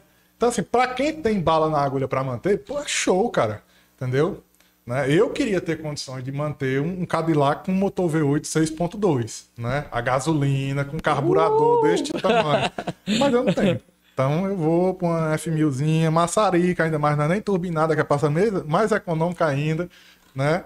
seus 87 cavalos guerreira, né? Porque é o que eu posso agora, né? É o que, é o que rola para mim. Mas ela tem uma. Foi, foi, até nessa hora eu fui historiador, né? É, o pessoal diz que eu sou historiador em tempo integral, porque ela é uma Deserta XK. Naquele tempo. Eita, eu ia perguntar, disse que tem até um frigobar nela. Tem. Ela tem um frigobar tem, também? Tem. Rapaz, eu entrei então, uma vez no carro daquele, parecia um ônibus. É. Você entra um A minha, ela é de uma das últimas safras, né? Ela foi fabricada em junho de 1995 e a fábrica fechou em dezembro do mesmo ano. É, e ela é produto de um contexto histórico do Brasil. Porque desde a década de 70 nós tivemos suspensas as importações, né? Se tentava de toda forma fortalecer a indústria nacional, então os caras suspenderam, não pode mais comprar carro importado. Ela é argentina, né, Roberto? Não, não, não? Ela, ela, é brasileiríssima. Aí o que, é que acontece? Começaram a aparecer as encarroçadoras. A gente já tinha empresas de fora de série, como a Puma, como a Gurgel, né? É, como a, a, MP, que fabricava o MP Lafia, que é um carrinho muito bonito. Mas é, no setor das picapes, a gente tinha uma, uma, uma, deficiência, principalmente em questão de conforto. Então o cara era um empresário riquíssimo, e ele tinha que se contentar andar de D10 sem ar-condicionado. D10 é osso. Né? É. é, ou tinha que se contentar andar na F100 ou na própria F1000, né? É, ou na Rural, na F75, né? Enfim, que eram carros que tinham limitações técnicas. E surgiram essas encarroçadoras que começaram a modificar esses carros, adicionando tecnologias que não estavam disponíveis no carro de linha. Obviamente, eles eram muito mais caros, né? Por isso que venderam pouco mas que tem curiosidades. Então, assim, você tinha. O ano da minha F1000 já era uma F1000 moderna, porque ela descendia da F150 americana, né? A minha é uma 95. Mas até, anterior, até a geração anterior dessa F1000 era um carro arcaico, com carroceria da década de 70 ainda, né? Então, que não tinha um ar-condicionado de fábrica, não tinha um, né? E os caras adicionavam ar-condicionado, banco de couro, frigobar, luz de cortesia, seis saídas de ar-condicionado, era uma coisa fenomenal. Eu entrei uma né? vez, parece um ônibus no leito. Entendeu? Então, assim, é, é, é, quando eu achei o carro, e aí tem uma vantagem, né? Que é, é hoje em dia, quem compra F1000 e D20 geralmente é para transportar carga. Ela não leva carga, porque ela, é ela é fechada. é fechada, né? Então ela é mais barata. E aí, Roberto, tu comprou a quem? Que eu só lembro. De fábrica ela é fechada já? Sim, é... sim, de fábrica. De porque fábrica. tem um pessoal que manda fazer de, de, de fibra, né? O... É, ela, ela, ela vem. É, até a, a, a linha né, dela assim, ela é de metal. Né? Eu aproveitava a carroceria da F1000.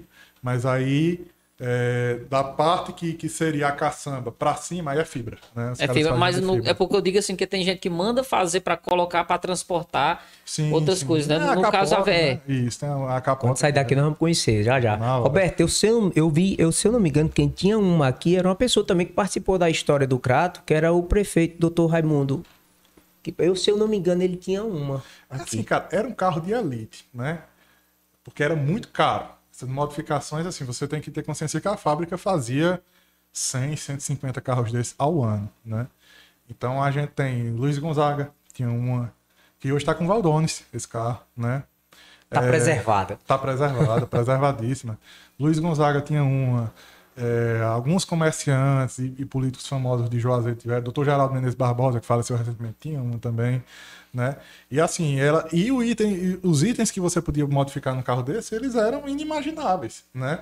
Porque tinha, você botava até aquela televisãozinha, né? E tudo.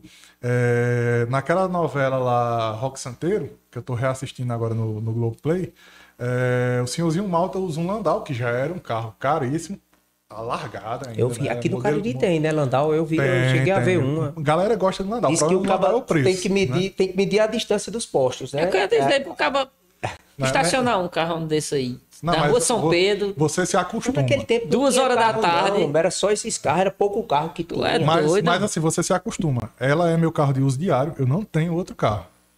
No momento, ela é meu carro de uso diário. Ela tem 6,10 metros e dez de comprimento e dois rios Maior que o nosso estúdio aqui do é. podcast. É, é e, e dois rios quebrados de largura. Eu estaciono na rua São Pedro, rua São Francisco. e não tem o, o apitado nem câmera não, Roberto. É na, na visão. Não, ela tem o sensor de ré. Ah, botou, né? Ela pra, tem o sensor de ré. Mas, não, mas mesmo assim é, mas, é, é raça, meu Na querido. maioria das vezes eu não presto nem atenção nele, sabe? É, a pessoa se acostuma, cara. Você se acostuma com o tamanho do carro, com, com as características dela, sabe? Questão de estabilidade. Quando eu saí do palco e fui para ela, sabe? Parecia que eu tava num tapete voador sem GPS, né? A folga no volante e esses carros, eles, são muito macios na suspensão, então você pensa que ele vai voar na estrada. É. Né? E depois você se acostuma a jogar viagem aí, tem um pé pesado também. que já que ajuda é. muito, né? É. que a PRF não Roberto Júnior do Cariri das Antigas é, é, vive as antigas mesmo, tem um carro é. também, é parte do clube. Eu tenho um pai de um grande amigo meu, né? Com certeza você deve conhecê-lo, o Luiz Eduardo é meu amigo, Duda, né, de Fortaleza, ele mora em Fortaleza hoje.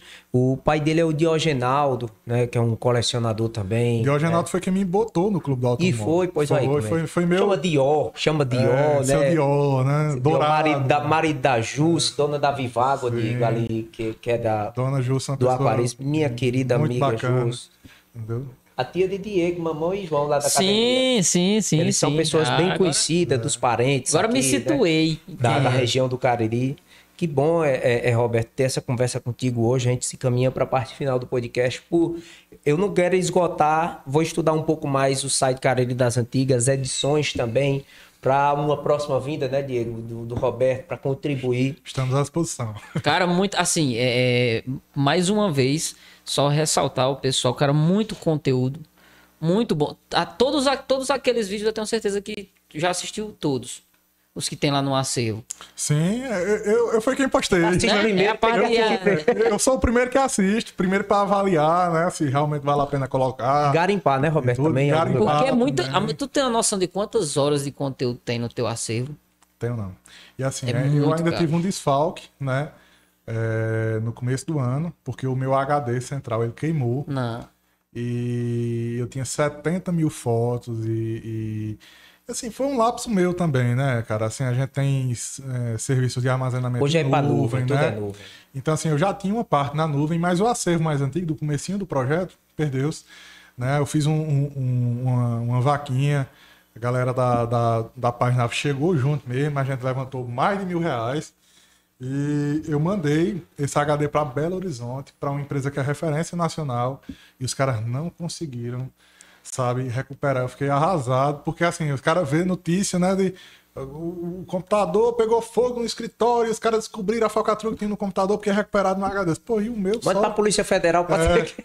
e, é, eu vou dizer, olha, meu, eu fiz um crime aí, um hack aí, tô querendo assumir, mas pra vocês me prender, vocês têm que ter prova. Desculpa aí nessa HD. Desenrolar aí. É.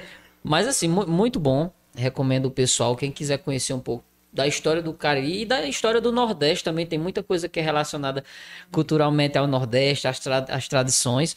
E mais uma vez, parabéns pelo, pelo trabalho que você Muito realiza. É na, é na força e na fé, como a gente diz. Exato. Né? Tem... é isso aí. E, e, e, essa coisa de viajar, produzir sozinho, dentro do, dos horários que dá, dentro das suas possibilidades, dar de conta de tanta rede social. Cara, meus, e não para... sei meus parabéns de, renda, de né? verdade. Né? É, é, e não fico... sei se é, justamente. Minha irmã tá dizendo aqui, rapaz, eu quero ser amigo desse cabo. Todo convidado uhum. nosso, ela diz isso, porque uhum. não... é, é, é, justamente a intenção é essa, Roberto, de apresentar é, quem faz o Cariri, quem busca esse resgate com muito amor, com dedicação. Lá também no, no, no, no YouTube tem uma entrevista do Roberto com Roberto Cabral, que é um grande cerimonialista daqui. Fico muito feliz, Roberto, de ver que tem pessoas que vão continuar o trabalho que essas pessoas fazem, o Bulhões que a gente falou hoje, né? O Berto Cabral, o Antônio Vicelmo, é, o doutor Napoleão Tavares Neves de Barbalho. Então, Fez 91 anos ontem. Pois é. Que é um grande, tem um vídeo de, de, de doutor Napoleão, ele lá na gruta falando que, que trouxeram os cangaceiros para beber água lá no lugar do, do Caldas. Então, assim, é, nos, nos, alegra muito, Roberto, que tenha pessoas jovens como você que se dedicam à historiografia caririense, assim como tivemos o Heitor aqui, e que surjam mais pessoas, porque esse trabalho fica muito pesado para uma pessoa só. é assim, como vocês é, pontuaram no início, a gente não faz isso só, completamente só, não tem como, né? Então, assim, eu tenho toda a cidade, eu tenho amigos que me recebem, gente que eu nunca vi, que me recebe em casa, entendeu? Oferece hospedagem, um prato de comida, né? E mostram a cidade. Então eu sou muito grato a essas pessoas. É, eu não tinha site, nem tinha, nem sabia por onde é que começava. Então, em 2017, uma figura fantástica, um amigo meu de longa data, o Juan Dantas, disse: Eu faço, ele é formado em TI. Eu faço seu site, nunca me cobrou um real. Né? Então, assim, a gente tem as pessoas que apoiam, né? E é, é, é uma coisa muito trabalhosa fazer o restante sozinho, né? Mas tem dado certo, felizmente. E estamos aí à disposição, né? Reitero o convite para o pessoal comprar a revista. Né? Além de estar adquirindo um, um conteúdo bacana que eu faço com muito cuidado, tá também apoiando uma produção independente, completamente independente. Deixa eu dar o caso né? do, por exemplo, o vídeo que eu assisti hoje do Patativa, eu não, não tinha visto ainda. Não sei por despretensão minha. Era, Jô Soares, no Jô, né? Patativa no Jô Soares. Eu não tinha visto ainda. Cara, sensacional pelo bom humor. Sim. E eu acho que eles passam, se eu não me engano, de 4 a 5 minutos.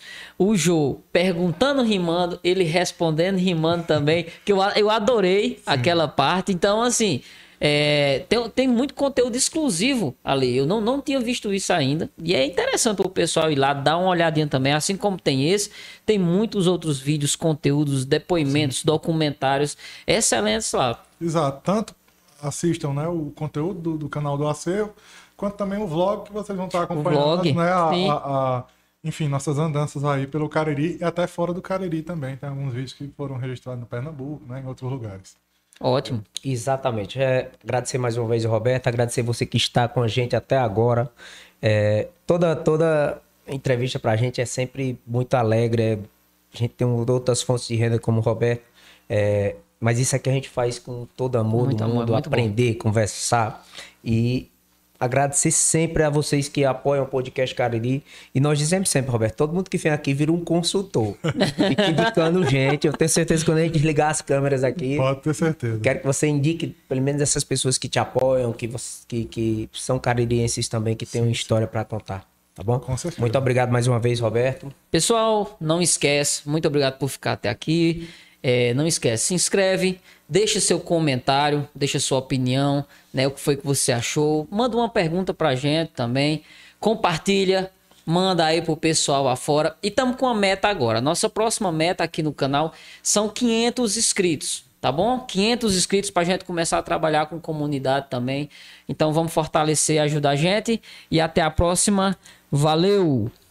Tchau, tchau.